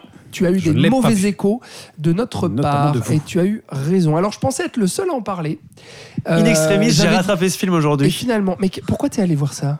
Parce que en fait, je suis un, un grand fan de Florence, Ah, de Miss Flo. J'ai presque vu toute sa filmographie et j'étais là, vu qu'on en parle là ce soir, je le verrai forcément un jour parce Ah. qu'elle est dedans. Et j'ai fait, allez. Allez, c'est aujourd'hui. Alors, t'as pensé Et puis, quoi euh, bah non, c'est de la. Enfin, c'est. C'est de la c'est- merde. c'est- c'est raté, c'est vraiment raté. Ouais. Je vois, je vois ce qu'elle a voulu faire, Olivia Wilde. Euh, le problème, c'est que c'est que c'est trop long, c'est que l'introduction fait donc 1h45. Sur 1h55 de film, on est d'accord ou pas que le film devient intéressant dans les 10 10 dernières minutes et que mon Dieu, c'est déjà vu? Ah ouais. J'ai pensé à tellement de films. À Get Out, évidemment, il y a eu beaucoup de comparatifs. À rien qu'à Matrix. Bah oui, oui. Euh, et puis j'en passe, c'est des meilleurs. Il y a plein, Show. Truman Show, évidemment. Et, euh, et que, en fait, c'est. attendu. Tout est téléphoné, en fait. Et euh, Et rien n'a de sens. Et- Moi, c'est surtout ça qui m'a vraiment choqué. Au niveau des, des comportements des gens Non, aussi, hein, t'as eu cette impression. ouais, c'est n'importe quoi. quoi. Et euh, tu- surtout qu'en tant que spectateur, tu comprends le truc, mais direct, dès qu'il y a la personnage euh, Margaret, l'amie de, de Florence, qui, elle, euh, voilà, a vu un truc qu'il fallait pas voir, la, la paranoïa commence. Bon, qu'on le dise, en fait, c'est un film à twist. Et puis, Oui. euh, du coup, le gros problème, Ouais, c'est que. les twists, on le le film- connaît en fait ouais. depuis le début. Mais que tout pas- le film se repose là-dessus. C'est-à-dire qu'il va ça. nous faire languir en disant Ah ah, Voilà. vous allez apprendre Alors- la vérité. Parce Alors qu'il y aurait eu des thématiques à parler, il y aurait eu des choses à faire, puisque euh, c'est encore un énième film sur le féminisme, sur le patriarcat, euh, sur euh, est-ce que c'était mieux avant, quand la femme était au foyer et que l'homme allait travailler, ou est-ce que euh, c'est mieux maintenant? D'ailleurs, je ne sais pas du tout de quel côté se place le film, d'ailleurs. Est-ce Ah, que oh, c'était... moi, moi, je trouve ça quand même sacrément clair. hein. ouais, mais je- pas tout le temps. Ah ouais? Ouais, ouais. Ok. Ouais, ouais, c'est d'ailleurs un peu étrange parce que du coup, vu qu'elle traite pas le sujet, enfin pas vraiment, puisque en fait, elle est écrasée. Tout ce film est écrasé par toutes les étapes à suivre, par le script, pour que le twist fonctionne en fait. Et il y a un gros problème narratif à ce niveau-là, et aussi un gros problème de jeu avec Harry Styles. Enfin, Tu trouves? Ouf, oui. Là là. Ça m'a pas tant gêné, à Ah part ouais. une scène où je me suis dit Ah, Bon, en là, même temps, ça vu coince un vu qu'ils jouent tous un peu moyen et puis que les personnages euh, sont presque inexistants. Alors, ce qui est dommage, c'est que elle, elle est excellente, hein, Ah oui, Florence elle Pugh, hein. tient tout le film, c'est impressionnant. Elle fait vraiment ce qu'elle peut, hein. vraiment à part ça, mais euh, ouais. Donc on a hâte de la, enfin tu vois, on a hâte de la voir dans ce que, de quand elle est mieux dirigée, Bah ouais. parce qu'on sait de quoi elle est capable, mais c'est vraiment elle qui tient le film. Non, mais le gros, pro- le gros problème, en fait, c'est ce que tu dis, c'est que tout repose sur ce twist-là qu'on qu'on devine, en fait, euh, très rapidement, c'est ça. et que tout le film va prendre beaucoup trop de temps à nous dire attends regarde je, là je te mets un petit élément surnaturel qui arrive. Là je te mets et en fait quand je disais que rien n'a de sens c'est qu'en fait aucun effet euh, euh, aucun élément perturbateur n'a de conséquences sur rien. Et donc en fait c'est assez facile de faire des effets de manche en disant Oh, regarde tu as la vitre d'un coup qui vient se plaquer contre ton visage c'est ce qu'on voit dans la bande annonce notamment Mhm. ou bien euh, tu vas voir ta voisine euh, s'égorger elle-même, ou bien tu vas voir euh, je, je ne sais plus quoi, enfin j'ai même oublié en fait la plupart du film, mais à chaque fois c'est des choses comme ça qui viennent pour euh, oh, te choquer, te surprendre, Ah ouais. te, te dire oh là là, mais peut-être que c'est pas, pas, la parce réalité. que parce que t'as genre compris le film à Ouais. la dixième minute. Et à en chaque fait. fois tu attends que chaque élément perturbateur soit à un moment donné du film euh, expliqué, ou en tout cas qui fasse du sens ou par fasse évoluer en fait Exact. tout bêtement. et rien. Ouais, et rien. Et après, deux heures hein, euh, quand même, boum, c'est on long. te donne le twist et tu fais Et c'est la fin. eh ben merci. Et c'est la fin. La fin. Et- exactement. Et puis après, il faut savoir que Florence, donc, elle, elle va euh, en Suède euh, faire un truc avec des gens bizarres, quoi. Tu vois, c'est ça. Pour aller mieux après. Midsommar, tu veux dire Voilà, parce que ça ça m'a beaucoup fait penser Ça aussi au début. ah bah oui, oui, tu oui. vois, où euh, c'est une personnage de paranoïaque euh, qui a vécu un truc horrible et puis. euh, Ah, quel enfer. Bon, bon on passe au suivant ou Non mais euh, ah oui et un dernier mot parce que on parle surtout de l'écriture mais la mise en scène parce que c'est Bah, vrai ça- que C'est genre un medley des années 90, moi, je trouve. Ah, du, style. Ah ouais ah bah d'aujourd'hui Tu pour moi c'est ah bah c'est clairement euh, pour moi euh, Ah, mais tu sais, la mode d'aujourd'hui, c'est la mode des les années codes. 90. non mais elle, elle emprunte tous les codes de aucune du personnalité. Horror quoi justement Ouais, ce- donc ce elle a bien genre, elle a bien regardé les films d'Ari Aster et puis elle pompe allègrement là-dedans bah oui. uh-huh. Et euh, ouais, Oh, mais ouais. Non, attends, non, le dernier mot, c'est que le problème de cette mise en scène, c'est qu'en fait, elle fait de l'esthétique pour de l'esthétique, mais qu'il y a aucun plan où je me suis dit ah là elle veut dire quelque chose Oui, oui, non, non. avec le cadre Aucun langage fait. cinématographique. Aucun Ouais. C'est-à-dire que Ouais. c'est- pas désagréable. La photo est sublime. ça faut le dire. Bah, c'est Mathieu Libatic, hein, le, le mec de Aronofsky. Très, qu'on aime ou qu'on très, n'aime pas. très belle, Ouais, belle photo. Et puis franchement, les plans sont, voilà, sont jolis, c'est Il esthétique. y a des beaux plans c'est- larges, euh, Oui. elles sont bien habillées. Il y a des, euh, il y a des travelling, il y a du mouvement, il y a, mais rien ne fait sens. Voilà. Donc c'est un Vous film envie, en cas. Oui, bah, c'est pour ça que t'es pas allé le voir d'ailleurs. Tu, tu, tu avais entendu un peu euh, mon avis en tout cas que j'ai l'impression Florian. euh, oui, oui, c'est pas qu'une impression. Oh Que Florian rejoint. Voilà. Bon, alors, on va parler euh, d'un meilleur film. Enfin, en tout cas, c'est vous qui allez me le dire, parce que je ne l'ai pas vu. Ce film s'appelle Chronique Tu n'aimes pas les films français chiants. Voilà. Chronique d'une liaison passagère d'Emmanuel Mouret. Alors, ça raconte l'histoire de Charlotte, qui est une mère célibataire, et de Simon, qui est un homme marié. C'est Sandrine Kiberlin et Vincent Macaigne, qui se rencontrent un soir et entament une relation. D'abord sexuelle, avant apparemment hein, que d'autres sentiments viennent bouleverser leurs plans. C'est en tout cas ce que nous dit le script. Mais pourquoi t'as pourquoi t'as aimé ça, Thibaut? Mais Enfin, comment ça se fait? C'est plutôt ça. Pourquoi? Oui. Mais parce que c'est super, non? C'est parce Ah. que, alors, euh, effectivement, moi, c'est pas forcément un pitch qui de base euh, m'attire euh, spécialement. Moi, ça me fait penser ré- récemment sur un, un même genre de pitch, mais dans un tout autre traitement. On a eu le dernier Claire Denis avec Amour et acharnement. Tu l'as vu celui-là? J'ai vu ça. Mais comment Et- ça se fait? Euh, C'était pour le travail, Ah monsieur. d'accord, voilà. Je n'ai pas choisi. Et, là, on- excuse. on avait un film hyper lourdingue qui nous faisait un gros drame euh, avec des, des, des- des gros violons et, et des acteurs euh, très concernés.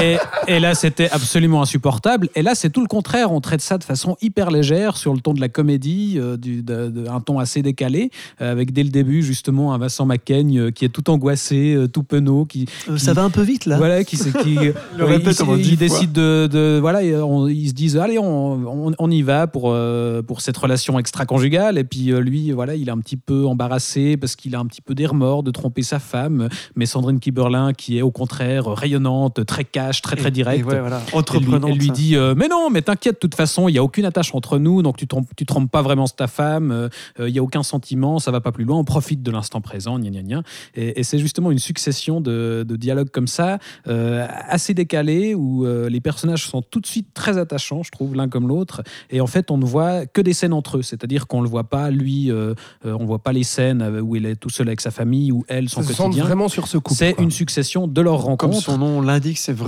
la relation, seulement la relation. Exactement. Et on annonce d'entrée de jeu dès le titre euh, bah, que c'est passager, du coup, et, que justement, ça ne peut pas être si simple qu'il n'y a aucune attache, donc on fait que s'amuser, et qu'il y a bien un moment où ça va poser problème. Et, c'est du coup très bien écrit comme ça, cette succession de rencontres, et de- on montre l'évolution de leur relation. Et c'est aussi, je trouve, assez bien mis en scène parce qu'il il orchestre vraiment ces rencontres comme des espèces de ballets. C'est souvent des, des plans séquences, ou en tout cas des très longs plans, où il, le dialogue, voilà, il se déplace dans une même pièce et la caméra les suit et on tourne un petit peu comme ça avec eux et, euh, et, et ça participe à, à- à cette sensation de, de film assez, euh, assez léger, assez doux, assez Non, mais entraînant. tout fait assez, fuir, hein, euh, le casting ouais. compris. hein. mais oui, mais, mais il faut Pas pas, t'arrêter- envie, il faut hein. pas t'arrêter à ça justement parce que c'est- vraiment euh, c'est c'est un film qui fait plaisir. Moi, j'ai Ouais. fini, j'étais content quoi. Ah bon, t'as l'air Mais oui, C'est vrai que t'es Ouais, très ouais. enthousiaste Mais voilà. en nous parlant de ce film-là. Il est Florian. mignon.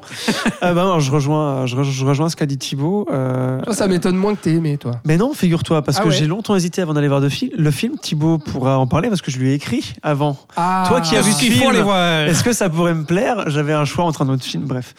Et euh, c'est vrai que l'affiche, que la bande-annonce me donnait pas du tout envie, mais euh, les critiques, euh, presse surtout, étaient dithyrambiques. C'est vrai. Et, Le euh, film moi- était à et- Cannes, Et moi, j'aime beaucoup Vincent Macaigne. C'est vraiment un, acteur que je trouve euh, intéressant.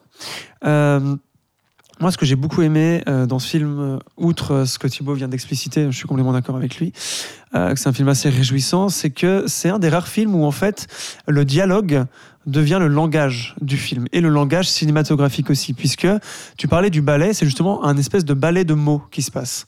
Euh, où la caméra va suivre les réactions des gens, ou ce qu'ils se disent, et les dialogues sont tellement bien écrits euh, et tellement bien joués. Ils ont répété en fait comme s'ils faisaient une pièce euh, de théâtre, et je trouve que ça se sent. Euh, et d'ailleurs, euh, ça a pu être reproché au film aussi, son côté très Ouais, c'est- pas surécrit non plus. Enfin, Non, je, je trouve ouais, qu'ils arrivent à le vendre de manière assez naturelle. Oui, oui, il le joue comme au cinéma et pas comme au théâtre. Ça, c'est une, ça, c'est une force. Et euh, ça m'a évidemment, bon, ça fait penser à énormément de films. Ça fait énormément penser à Woody Allen, qui, était, qui est aussi un de ceux qui, euh, par lequel le langage cinématographique passe par le verbe plus que par l'image. Et euh, réussir à tutoyer, à tutoyer Woody Allen, c'est quand même fort sur ce terrain-là. Et je trouve qu'il y arrive avec ce film-ci. Et euh, et aussi, ce qui m'a surpris, c'est que je m'attendais évidemment au film parisien bourgeois, parce que tout se passe majoritairement dans le sixième. Ça Euh, fait penser à ça, oui. oui, c'est clair, et même les personnages, c'est clairement ça. Enfin, je veux dire, euh, et euh, donc tout ce que je peux exécrer, hein, évidemment. Euh, et là, en fait, sans qu'il y ait un propos politique ou de classe, hein, absolument pas, mais on peut s'y attendre en voyant le cadre et l'environnement et, euh, et, euh, et tout ça. Il arrive en fait à, euh, à parler d'une chose très simple que énormément de gens ont connue, c'est l'attachement involontaire. Donc, ce que tu viens de dire, c'est-à-dire que bah non, là, on est juste des sex friends et, euh, malgré tout, on s'attache. Il n'y a pas que dans ce genre de situation. Moi, j'ai trouvé que ça pouvait s'appliquer aussi aux amitiés où tu en as un qui est amoureux. Enfin, j'ai trouvé que c'était un sentiment qu'il a réussi à cerner. Et qui peut s'appliquer à euh, qui est universel. J'aime pas trop ce mot universel parce que ça dépend des, cultures, mais en tout cas dans la culture occidentale, qui peut être appliqué à à toutes les classes en fait. Et j'ai trouvé ça assez fort, qui dépasse son cadre de film petit bourgeois. Euh, et qu'il en fasse quelque chose de beaucoup plus grand que ça, tout en faisant un truc léger et, euh, et divertissant et drôle et tout et tout. Voilà, Bon. Ouais, vraiment, et j'ai été euh, aussi surpris que toi apparemment parce que. que Eh bien, Thibaut- euh, le film voilà, à est conseiller. en salle depuis. Et il est le- pas long, il dure une heure et demie. Ah, une heure à et demie. savoir. Ah, d'accord. Là, c'est pas répétitif. D'accord. Euh, c'est en salle depuis le 28 octobre, non Oui, Ou, euh, euh, 28 septembre. Euh, Pardon, 28 plutôt. euh, septembre, pardon. Voilà, donc euh, il doit être en salle à l'heure où vous nous écoutez. euh, a priori, Chronique d'une liaison passagère, donc d'Emmanuel Mouret, c'est le conseil de Thibaut. Et Florian, je suis pas sûr que vous m'ayez pleinement. Enfin, vos arguments sont Allez. super, hein, mais euh, Essaye. je suis très très très très sceptique. Une heure et demie. Voilà. Par contre, moi, je vous conseille un film, moi, que euh, je suis le seul à avoir vu, visiblement, euh, qui s'appelle Moon Age Daydream, signé Brett Morgan, qui était euh, présenté à Cannes cette année, qui est un documentaire sur David Bowie. Et ce qui est génial avec ce film, ce- je vais vous le dire, j'ai j'ai beaucoup aimé, euh, c'est que c'est pas du tout le documentaire classique euh, type euh, ah la fiche Wikipédia de l'artiste euh, avec euh, des plans face cam de gens qui l'ont connu et côtoyé, qui vont lui rendre un hommage à cet immense artiste euh, défunt. Euh, non, c'est un grand 8 épileptique et hallucinant. C'est comme un opéra. C'est, euh, mais vraiment, quand je dis épileptique, c'est parce que c'est un, majoritairement un collage d'images d'archives de David Bowie, que ce soit euh, des images de concerts, euh, de coulisses dans sa vie de tous les jours, des photos aussi. Il n'y a pas que de la vidéo. Et il y a aussi notamment des peintures, des photographies que lui aurait faites et qui sont assez inédites d'ailleurs, parce que David Bowie est un homme pluriel qui a été à la fois musicien, acteur, et puis bah voilà, peintre, euh, photographe par moment. Enfin bref, une multitude de choses. Et en fait, la meilleure manière dont, le, dont un documentaire pouvait lui rendre hommage, c'est cette manière-là. C'est-à-dire que c'est un film pluriel qui est tout aussi multiple et complexe que la personnalité de David Bowie. Parce qu'en fait, ce collage-là, il va pas suivre une trame spécifique. Ça va pas être chapitré, ça va pas être organisé. C'est en fait, c'est désorganisé et en même temps, ça suit quand même une chronologie. Donc, c'est ça qui est assez euh, déroutant.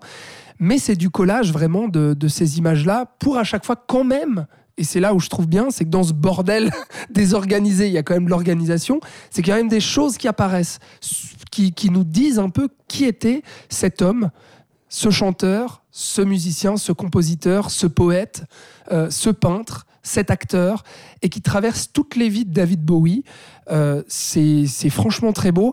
Euh, moi, quand je suis allé voir le film, euh, c'était une soirée spéciale, il y avait une présentation, et puis ça m'a complètement calmé quand on m'a dit, euh, en fait, le réalisateur a eu accès à 5 millions de fichiers, puis il en a extrait 1 million, Et puis il a travaillé sur cette base de données pendant 5 ans pour faire ce film. Et là, je me suis dit, oh bordel. Et effectivement, ça a sacrément de la gueule ce qu'il a réussi à en faire, euh, Brett Morgan. Parce que euh, si on aime David Bowie, si on aime euh, sa Qui musique, pas et si on aime la musique en général et puis l'art, j'ai envie de vous dire, et ben là, on a une pièce qui est, qui est vraiment très très singulière. J'ai pas le souvenir d'avoir vu un documentaire qui ressemble à ça. Voilà, pe- petit bisou à mon papa qui était avec moi, qui adore David Bowie et qui était scotché à chaque moment musical parce qu'il y a un travail du son qui est mais fabuleux dans ce film-là. Seul petit reproche, c'est vrai que c'est un peu long, ça dure deux heures et quart, et en fait, au bout d'un moment, euh, parce que je disais épileptique, euh, c'est le cas, c'est-à-dire qu'on passe vraiment de, de- de- d'un morceau à un autre morceau, euh, de, de moment de vie à moment de vie, et donc il y a un rythme qui est très effréné. Et franchement, deux heures et quart comme ça, faut les tenir. Alors je comprends que il fallait au moins ça pour raconter toute la vie de David Bowie, mais au bout de deux heures et quart, j'avoue, j'étais un peu fatigué. Donc euh, c'est peut-être le petit reproche que je ferai à ce film-là, mais sinon c'est super. Donc euh, Moon Age Daydream, je doute malheureusement qu'il y ait encore des séances, mais moi je l'ai vu en tout cas euh, bah, ce mois de septembre. C'est pour ça que je vous en parle parce qu'il est sorti à la à la moitié du mois, je crois, ou au début À la mi-septembre. à la mi-septembre. Euh, donc euh, guettez-le au moment où il sortira en VOD, DVD, Blu-ray. Euh, c'est c'est top. Voilà. Eh ben, ça donne envie, écoute. bah écoute, oui, oui, oui. Euh, voilà. Alors, attention, ah, parce qu'on entre dans la la- page dans nouveauté du salon. là salon. attention. La page nouveauté du Saloon, puisque eh bien, nous avons fini euh, d'essaimer les nombreux films qui ont fait l'actualité de ce mois euh, de septembre On a passé. bien essaimé, N'est-ce pas? Ouais, on a bien essaimé. Euh, et on arrive à cette nouvelle rubrique euh, du Saloon. Alors, c'est vrai, on va vous expliquer, c'est- c'est parler de films du passé, parce que on avait envie, puis c'est vrai, en, en discutant entre nous trois, Et puis ça fait des années que je vous emmerde avec ça, surtout. Bah oui, parce qu'on se disait, euh, bah c'est vrai qu'on parle tout le temps des films qui sortent, des films qui sortent, des films Et qui tout le sortent. monde mais- sait que les vieux films sont les meilleurs films. Voilà. Ou bien, il nous était arrivé, il nous arrive souvent, notamment dans nos formats euh, hors série, bah, de parler de films anciens, mais qui ont un lien avec euh, l'actualité. Et là, on s'est dit eh bah, qu'on se laissait libre de parler de films, bah, tout simplement qu'on a vus chez nous, parce que bah, qui ont un lien euh, avec notre actualité, voilà. finalement. On reste Alors, cohérent. Alors attention, il y a une actualité, c'est vrai, euh, pour certains qu'on a choisi. Mais je dis avec cas- nous parce qu'on Oui, les a vus, quoi. oui, on les a vus récemment. C'est vrai qu'il y a une certaine actualité pour euh, ça, certains. Bref. Voilà, c'est vrai. Mais ce que je voulais dire par là, c'est que on avait envie de vous parler de films bah, simplement qu'on regarde chez nous, parce qu'on regarde tout le temps des films. Bien entendu qu'on fait des rattrapages en fonction de, euh, des films qui sortent, de l'actualité, de certains cinéastes qu'on aimerait euh, voilà, découvrir, redécouvrir, euh, de certains films qu'on n'a pas vus, etc. Et il y a des films que juste, euh, bah, voilà, qui sont sur notre pile de Blu-ray, et puis qu'on le prend, puis qu'on le regarde, puis à un moment donné, c'est tellement bien qu'on avait envie de vous en parler. Donc, après avoir fait ce beau discours, bah en fait, finalement, on va parler d'un film qui est en lien avec l'actualité, parce que j'aimerais parler de Jean-Luc Godard, euh, qui est décédé euh, à l'âge de... euh, oh merde, j'ai un trou maintenant. Non, 91. 2, 91, oui. je crois que Voilà. Trader c'était 92. Tu vois, voilà, j'ai fait une Ouais. émission sur lui, mais je me souviens déjà plus l'âge de sa mort. Euh, donc, qui s'est lui-même, euh, euh, qui a décidé de, de- de mourir hein, via Exit euh, en Suisse. Et donc, euh, bah, on se devait de rendre un petit hommage à Jean-Luc Godard, immense figure euh, du cinéma. Et euh, bah, pour l'occasion, moi, j'ai rattrapé euh, Pierrot le Fou, Que tu euh, n'avais je jamais vu. jamais vu exactement. Et puis, euh, et puis bah, j'ai adoré. Je sais pas quoi J'ai vu très peu de films de Jean-Luc Godard. J'avais vu euh, À bout de souffle et Le Mépris, pour vous dire. Donc, euh, ces deux précédents. Les classiques. Voilà. Et donc, Pierrot le Fou, sorti en 1965, que j'ai euh, beaucoup aimé. Euh, avant juste de, de vous parler de ce film, j'ai- j'aimerais savoir euh, Godard pour toi, Bah, je suis un peu dans le même cas que toi, c'est que j'en ai, vu très peu aussi. euh, à bout de souffle, Le Mépris, euh, Pierrot le Fou, qu'est-ce que j'ai vu d'autre euh, Alpha- masculin Alphaville. Alphaville, ouais. Alphaville, voilà. Euh, donc oui, ma, ma culture Godard est- reste assez limitée, mais, euh, mais ça a toujours été des expériences euh, pas forcément toujours très agréables, mais en tout cas euh, intéressantes, euh, voilà, dans sa manière de, de déconstruire les codes. Enfin, je ne veux pas répéter ce qu'on ce qu'on répète à, à bout, à bout de à bout de souffle, à bout de, Ah, à bout de- euh, quelle est l'expression? De- D'articles de À bout de presse. bras, à bout de bout de champ. À tout bout de champ. Voilà. Non, mais c'est c'est pas un cinéaste qui a spécialement compté dans ta cinéphilie. Non. Non, je croyais que le t'allais coup, dire dans l'hi- dans l'histoire du cinéma. J'étais là, putain, tu- qu'est-ce que tu dis Oui, dans l'histoire du cinéma, je lui concède une petite importance. Bon, oui, Mais un non, pour, pour moi, non, ça n'a pas été un cinéaste très important, en tout cas, de- dans ma cinéphilie. Ouais. Florian, Godard. Godard, oui, qui alors pour moi c'est très important.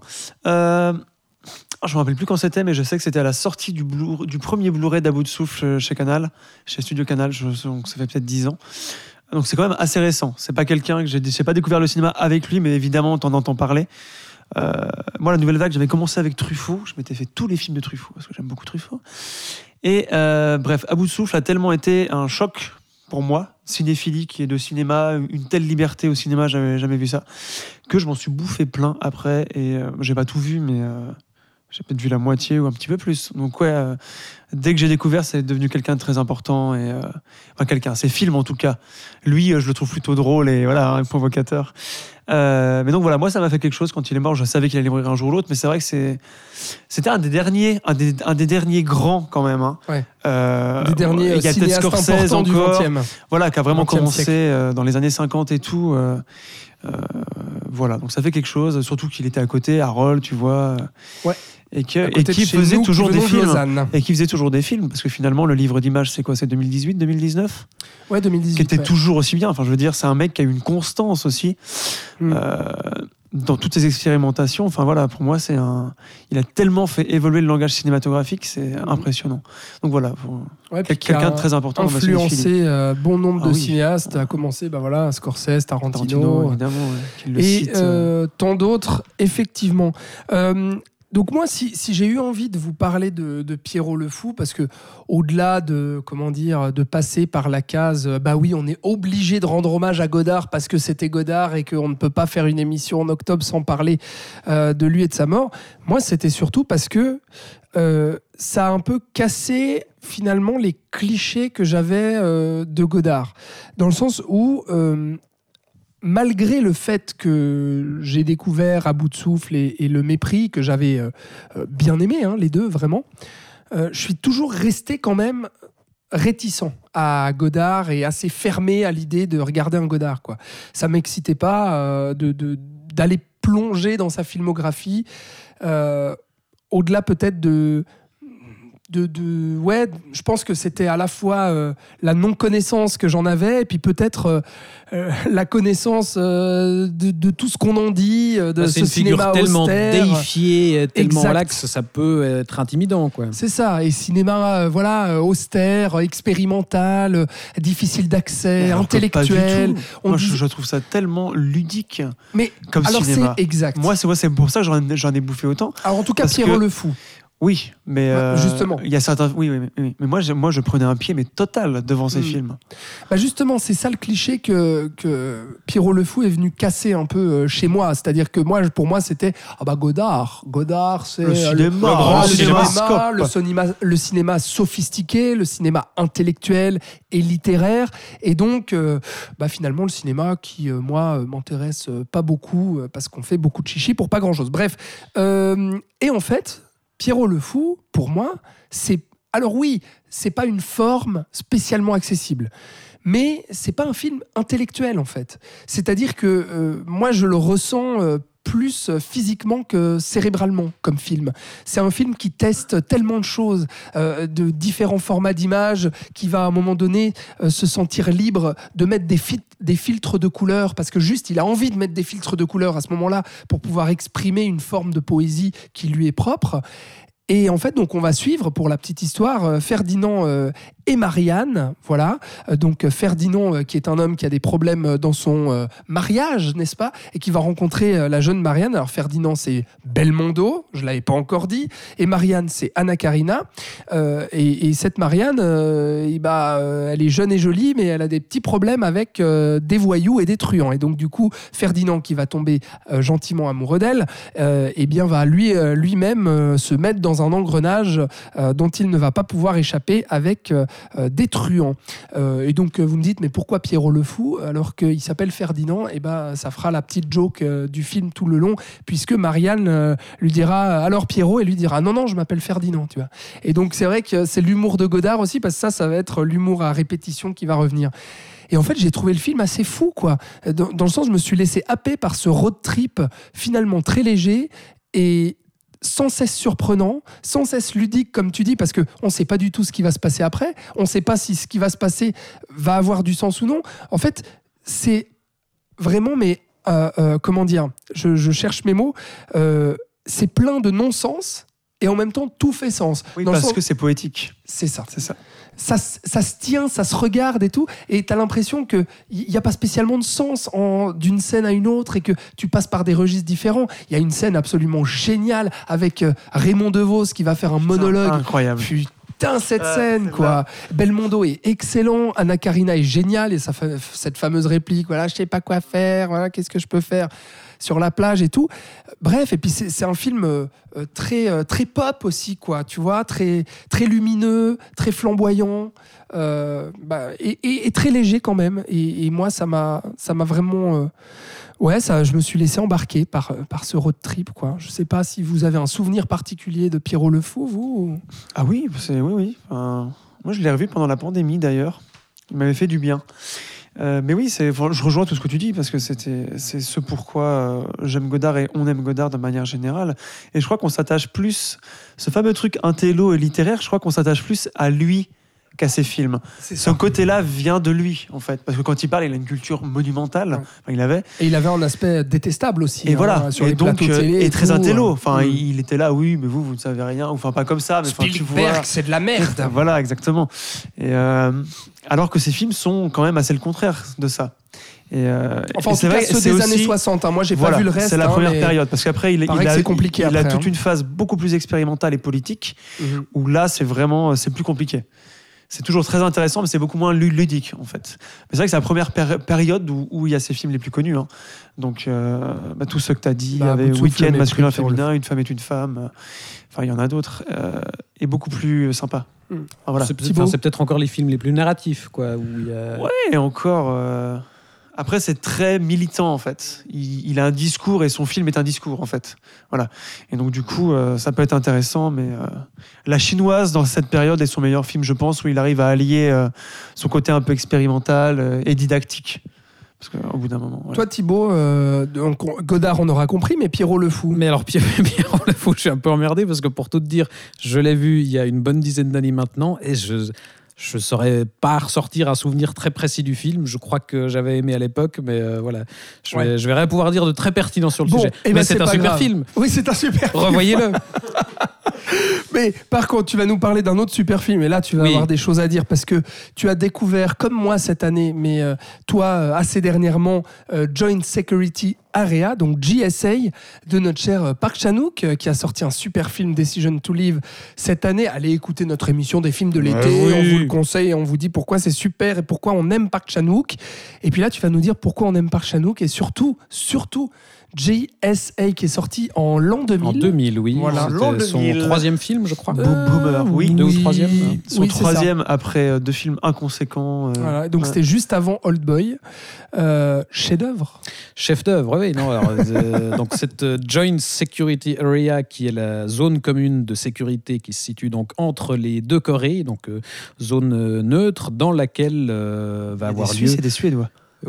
Alors, alors attention dans laquelle va avoir lieu une fusillade euh, qui va euh, donner lieu, enfin, on- vont être retrouvés donc des soldats euh, nord-coréens euh, vont être retrouvés morts, apparemment tués par un soldat de la Corée du Sud, mais donc on va envoyer sur place une enquêtrice suisse d'origine coréenne pour éclaircir tout ça et surtout éviter que l'incident diplomatique dégénère. Pour gérer les conflits, on envoie les Suisses. Mais oui, pour changer. Elle sera accompagnée par un, un magnifique euh, collègue, euh, lui aussi, euh, il est suisse ou allemand, je ne sais plus. je ne sais une Je, crois qu'il est suisse, Enfin, C'est avec possible. sa, sa belle pipe. oui. Bref, et là, du, de- dès, dès ce, dès ce film, je ne sais pas ce que ça donne sur ces deux précédents, du coup, mais, mais dès ce troisième film, en tout cas, on voit l'influence Hitchcockienne de, de Park Chan-wook, puisqu'il fait un, un vrai thriller Hitchcockien où on va suivre justement l'enquête de, de cette euh, suisse-coréenne, euh, qui va du coup mener toute une série d'interrogatoires et on va avoir euh, bah, le, le format assez classique dans l'idée d'une succession d'interrogatoires avec des flashbacks où on confronte un peu les différents points de vue des, des différents protagonistes du récit. Mais les flashbacks ne sont pas chronologiques. mais les flashbacks ne sont pas chronologiques et surtout, là aussi, c'est pas fondamentalement original, mais c'est très bien exécuté. On ne sait pas à quel point on peut faire confiance euh, au récit et aux flashbacks euh, qu'on voit.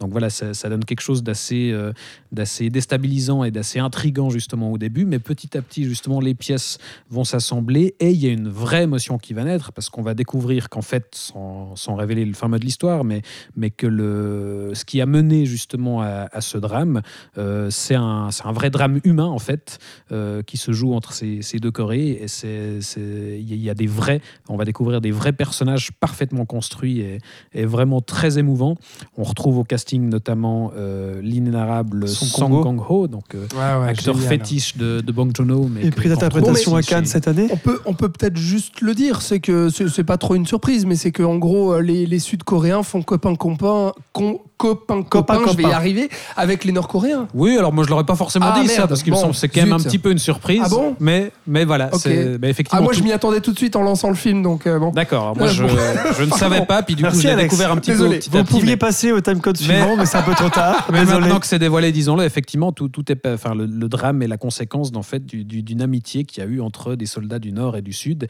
et on va suivre, découvrir justement au fil des flashbacks bah, l'évolution de leur relation, et, et c'est là que se trouve justement le cœur émotionnel. Et non seulement on a affaire à un thriller vraiment hyper tendu, vraiment euh, implacable dans, dans l'exécution, dans la tension, mais aussi, je trouve, très émouvant justement dans, dans l'histoire de ces Ah, personnages. parce que son intelligence, je trouve, c'est d'arriver à cerner l'humanité là-dedans et là derrière, si tu veux, la complexité d'un enjeu politique euh, aussi énorme que celui-ci. Et ben en fait, euh, il va s'intéresser vraiment aux toutes petites choses, quoi, euh, qui font justement bah, cette, cette amitié entre ces deux Corées et qui va ramener l'humain finalement euh, En fait, au avec- centre. Ouais, de- avec de ce deux personnages, ils résument euh, tout le malaise et toute la blessure coréenne, en Exact, fait, d'avoir été coupé en deux, Mhm. en gros. Et avec euh, beaucoup de candeur aussi. Voilà, je tenais à, à dire ça et je pense que c'est l'émotion, elle tient de ça. Ah ouais, en bah, jusqu'à ce, ce plan final avec euh, voilà cette, cette photo euh, qui, Ah. qui résume tout- tous les événements où ouais, c'est- Ah là, moi, fort. ça m'a, ça m'a mis à terre, ça. ce- Il faut savoir que c'est un film dans la film, donc c'est son troisième film. Avant, il avait fait deux films un peu de commande parce qu'il était, euh, euh, il était dans un studio coréen, puis voilà, il devait faire des commandes et c'était des films pas très, on voyait pas trop sa patte, un petit peu, mais voilà. Et euh, en fait, à partir de ce film, je crois qu'il a eu les pleins pouvoirs à partir du troisième film, mais il a dû quand même beaucoup batailler d'un point de vue financier. Et le film, heureusement, a été un succès, mais phénoménal en Corée. Et, euh, vrai, et Park Chan-wook, en fait, est, est- est- est une figure aussi importante euh, en Corée, notamment pour les quotas euh, et pour le- la rayonnance internationale que la Corée du Sud a eu après, notamment grâce à All Boy. Mais avant All Boy, comme tu l'as dit, j'avais ce film-là. Et euh, qui peut-être à l'inter- à l'international passait moins parce que bah, c'est vraiment un, Ah bah oui.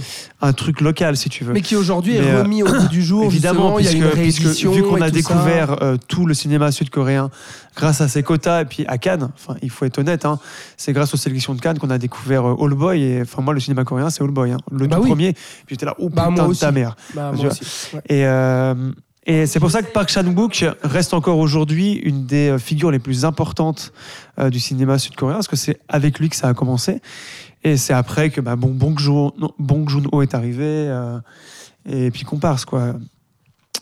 Et euh, voilà, non, mais c'est quand même euh, c'est un film super film, important quoi. historiquement aussi pour ce pays-là, de par ce qu'il raconte, Mhm. Euh, mais aussi de par ce qui s'est passé pour le cinéma co- sud-coréen après. Bien sûr. Ouais. Donc, oui, un absolument c'est- euh. GSA de Park Chan-wook, c'est vraiment un de ses meilleurs films. euh, euh, voilà. Si ce n'est peut-être le, le meilleur, ça, ce sera à vous euh, d'en juger. Mais euh, euh, Thibaut, en tout cas, a pris sa claque. Moi aussi. Et puis, bah, Florian l'avait déjà vu et l'adore également. revu, ouais, ouais. Et revu aussi depuis. Euh, Florian, on passe à ton film du passé. Oui. Tu voulais Alors nous moi, du- parler de Irma Vep Ouais, de Olivier Assayas. C'est juste, c'est un peu plus présent, du coup, c'est moins vieux que. Ah ben non, j'ai- hop, tu couperas ça. Non, je coupe rien du Très tout, bien. euh, Florian. J'ai mélangé, les dates, puis c'est tout. j'ai mélangé les dates dans ma tête. C'est pas grave. Euh, oui, Irma Vep, un film que je n'avais jamais vu. Olivier Assayas c'est un de mes réalisateurs français euh, préférés que je trouve euh, toujours intéressant dans ce qu'il aborde. Qu'il a, et il aborde beaucoup de choses de manière différente. C'est ça que je trouve assez passionnant avec lui. Un réalisateur français international aussi, puisqu'il fait des films à l'étranger ou même en France avec des acteurs étrangers. C'est notamment le cas de Irma Vep avec l'inénarrable et une des plus grandes actrices hongkongaises de l'histoire du monde, Maggie Chung. C'était aussi. euh, ah, comme c'est. Mais non, mais parce que, Oui, non, je parce sais, que moi, je n'ai pas vu ce In, film. In the Mood for Love. Enfin, tu Oui, l'as quand oui, même bah vu oui, dans ce film-là, évidemment. Mais je n'ai Euh, pas vu Irma Vep. Et moi non plus. Et c'était un manque. C'était un film qui me trottait. J'étais là, bon, euh, Olivier Assayas, j'en ai vu une petite douzaine. Va quand même falloir que je me fasse Irma Vep. Merci, euh, je vais faire de la pub, à cette magnifique plateforme de Mubi, M-U-B-I, euh, une plateforme euh, francophone, euh, qui a mis ce film euh, en ligne à ce moment-là. Notamment, je pense, parce que euh, Assayas, euh, en juin 2022, a sorti une mini-série une sorte de remake ou de réactualisation, je dirais plutôt, de son propre film, en fait. Série que je n'ai pas encore vue, mais bon, euh, qui a des excessivement bonnes critiques, donc j'ai hâte de la voir. Et donc j'ai rattrapé ce film, et j'en suis très heureux, parce qu'en effet, c'est un des, un des meilleurs Assayas que j'ai vu. T'as rattrapé ce film aussi parce que, on l'a dit, je crois, en tout un, au tout début de l'émission, il y a aussi une série euh, qui C'est va. exactement ce que je viens de Il dire. vient de le dire. Pardon. On est fatigué, c'est vendredi soir, on, Voilà. a, on, a- on a bu. Non, mais attends, attends. Je pas, en je, fait, je on croyais qu'on parlait pas de la même chose. Je croyais qu'on parlait pas de la même série, en fait. Je croyais Et que si tu... pourtant. Ok, d'accord. La série s'appelle Irma Vep, et donc Oui. un remake du film que Assayas a fait lui-même. Oui, voilà. Voilà, ok. c'est ça. Ah, putain, Donc, Assayas a fait le Voilà, film et, la- et la- et la série. Et là, c'est ah, Voilà, c'est ça que ça j'avais que t'as pas pas compris. compris. Voilà, Voilà. d'accord. Donc je croyais que tu parlais de deux séries différentes. Bref, pardon. Ok, donc coup, euh, tu Irma as très Vep, bien fait de voir ce film. ouais. Irma Vep, ça sort en 96, donc ça a son importance puisque c'est euh, à peu près euh, le centenaire de la création du cinéma et c'est un film qui va un peu essayer de rendre hommage, de critiquer et de résumer le cinéma français. Donc une- une- un cahier des charges assez gros sur 1h30, 1h40 de film et où en fait l'histoire est assez simple. Euh, un réalisateur français euh, qui est un peu en perte, euh, en perte de vitesse dans sa filmographie, qui est joué par Jean-Pierre Lé- Léo, grande figure de la nouvelle vague chez Godard et chez Truffaut et chez Rivette et chez euh, les autres, chez Chabrol aussi. Euh, va devoir faire un remake, euh, on parlait de remake, euh, du film Les Vampires de, de, Louis, de Louis Feuillade, qui date de 1915. Euh, le premier film où il y avait un rôle de femme fatale. Un film en noir et blanc, donc avec des voyous, enfin avec des cambrioleurs qui se faisaient passer pour des vampires pour, pour être discrets. Et, euh, et donc on va suivre le tournage de ce film. Et évidemment rien ne va se passer comme prévu puisque le réalisateur déjà a repéré dans un film de kung-fu une actrice hongkongaise donc évidemment qui est Maggie Chung qui joue donc son propre rôle euh, pour venir reprendre un rôle euh, très très très très important du cinéma français. Et elle donc elle est un peu là larguée parce qu'elle parle parle pas français puis elle est jamais venue en France euh, tout ça donc on, on va suivre le film de son point de vue et euh, Ça donne super envie à part ça. Je- ah ouais, Vra- Ouais. vraiment ou pas Ah ouais, oui, non, ok non, parce que si. des fois t'es un peu Non, cynique non, non, je euh, quand pas je te parle de Non, ça non, je- et donc, eh ben, le film va pas passer comme prévu parce que le réalisateur va péter un câble parce qu'il est pas du tout content des plans qu'il y a. Son équipe, les techniciens, c'est tous des cons. Tout ça, il va, il va, il va faire une attaque. Enfin, Elle est où la caméra? Et donc, du coup, voilà, c'est ça. un peu comme Jean-Pierre Mocky, voilà. voilà. Euh, et donc tout va partir en vrille, et, mais ça va être intéressant de ce moment-là, puisqu'on est du point de vue de, de, de Maggie Chung, qui va découvrir un peu ben, plutôt en fait toutes ces équipes techniques et tout- tous ces ouvriers en fait et tous ces artisans, donc tous ceux qui sont derrière la caméra, le maquillage, les costumes, il va y avoir des, des petites sous-intrigues intéressantes et tout, et on va complètement être immergé euh, dans, ce, dans ce film, sur le film, qui, euh, qui est un genre quand même assez galvaudé. Méta plus plus. Méta quoi. plus plus, mais qui maintenant est très galvaudé et qui, Irma Vep, je trouve, s'en sort extrêmement bien. Et moi, c'est un film pour lequel j'ai pris énormément de plaisir euh, en tant que cinéphile euh, d'une, mais aussi en tant que spectateur, encore une fois, parce que ben, euh, il se passe des choses intéressantes, en gros. Et il y a du drame, et il y a de la narration, et puis on retrouve Assayas. Et c'est seulement son troisième film, je crois, donc comme Park Chan-wook. Euh, et c'est aussi un film intéressant dans sa filmographie, puisque c'est, il le dira lui-même, c'est la première fois où il s'est rendu compte qu'il pouvait expérimenter avec le cinéma. C'est vrai que ces deux premiers films étaient assez austères, assez froids, assez euh, bien cadrés, posés, etc. Et euh, ce sera quelque chose qui définira un peu son style ensuite, c'est-à-dire de passer de différents genres, ou en tout cas d'adapter son style euh, à différentes formes d'histoire. Et, euh, et donc c'est aussi vachement intéressant de voir l'acte de naissance un peu à rebours d'un cinéaste qu'on aime beaucoup pour les, pluridisciplinaire. pour, qui- pour les films de lui qu'on a vus après. Ouais. Euh, ce retour en arrière est, est très intéressant. Et, et- et donc voilà, c'est Bon. j'étais très heureux Eh de ben, voir ce donne, film. c'est sur Mubi. Ça Eva donne Gitschuk est incroyable comme d'habitude. envie, effectivement. Je, je, je pourrais pas en dire beaucoup plus parce que je connais très mal Assayas et, et puis j'ai j'ai pas vu ce film. Thibaut Pas vu non plus, mais ça m'aguiche. Et Assayas, toi? Euh, je, je- je connais aussi très mal, mais euh, Ouais. du coup, ça donne envie. Mais t'as vu, t'as vu des films plus. d'Assayas, toi ou pas? J'ai vu Personal Shopper. Ouais, moi aussi. Et euh, comment c'était Sils. Maria. Et c'est Ah tout, ouais, oui, crois. moi aussi, Ah, Sils bah ouais. Maria. J'ai dû voir Boarding Gate aussi avec, Ouais, avec euh, Asia. Asia Argento. Uh-huh. Voilà, mais c'est tout ce que je connais d'Assayas, je crois. Donc euh, à Et Il y en creuser. a beaucoup d'autres. hein. Et mais Irma- Vep, à part ça, pour, pour dire quand même, c'est un des films euh, très connus. Un de ses plus connus, oui, oui. Ouais. Bah oui, parce qu'il avait marqué un peu le, Mhm. un peu le coup avec sa liberté. C'est pour ça que je pensais à Godard Oui. aussi avant, tu vois. Ah, ah. Il avait fait un petit acte un peu comme ça. Godard serait-il présent Ouais, chef. Parmi nous, Voilà. Jean-Luc, si tu nous entends, fais bouger ce verre. Eh ben, je crois qu'on a terminé euh, notre euh, tour euh, du passé, voilà, nos rattrapages. Moi, j'aime bien. Et quel ça. beau passé. Voilà. Mais oui, c'est Moi, je trouve sympa chouette. aussi. Euh, parce que bah, ça permet, c'est vrai, euh, bah, vous euh, qui nous écoutez, euh, c'est vrai que euh, bah, ça vous donne l'occasion aussi de voir des films chez vous. Je sais qu'il n'y a pas tout le monde qui va euh, autant de fois au cinéma que nous euh, et aussi fréquemment. Donc, euh, du coup, ça permet de, bah, voilà, chez soi, de pouvoir en VOD, en streaming, euh, sur les plateformes ou euh, DVD Blu-ray, de voir aussi euh, des films un peu plus anciens qui valent tout autant la peine. Euh, merci beaucoup, Thibaut, d'avoir été euh, Merci à toi. en ma compagnie. Florian, merci. Un véritable honneur. C'était vraiment chouette que tu sois là pour euh, cette euh, première euh, nouvelle formule du Saloon à 3. C'était top. Euh, merci les gars et merci à vous euh, qui nous avez écouté parler de tous ces films donc euh, du mois qui vient de, passer, donc de ce mois de septembre. On se retrouve eh bien dans un mois, voilà début novembre. On vous parlera de tous les films bons ou mauvais, mais surtout des bons, je l'espère, qu'on aura vu avec Thibaut et Florian s'il se greffe. on verra ça. Voilà, on ne lui met pas la pression. Si il se rendra disponible pour parler des biens euh, de, de nouveaux films qui feront euh, l'actualité du mois d'octobre. Merci de nous avoir écoutés. Euh, Suivez-nous bien entendu sur les réseaux sociaux Facebook, Instagram, Twitter, at le Saloon Podcast. Et puis partagez cet épisode si l'envie vous dit. Dites-nous surtout en commentaire ce que vous avez pensé de cette nouvelle formule. Est-ce que ça vous plaît cette émission mensuelle? Est-ce que ça vous plaît qu'on vous parle de films du passé? Voilà, on vous fait des bisous et on vous dit à dans un mois. C'était le Saloon. Ciao Ciao.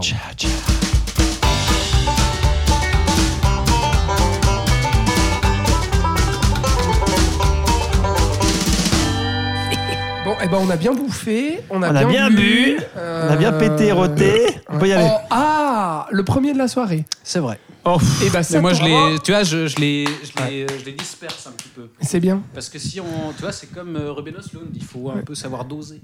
D'accord. si tu t'étales trop, Ouais. ça- bah, c'est plus drôle.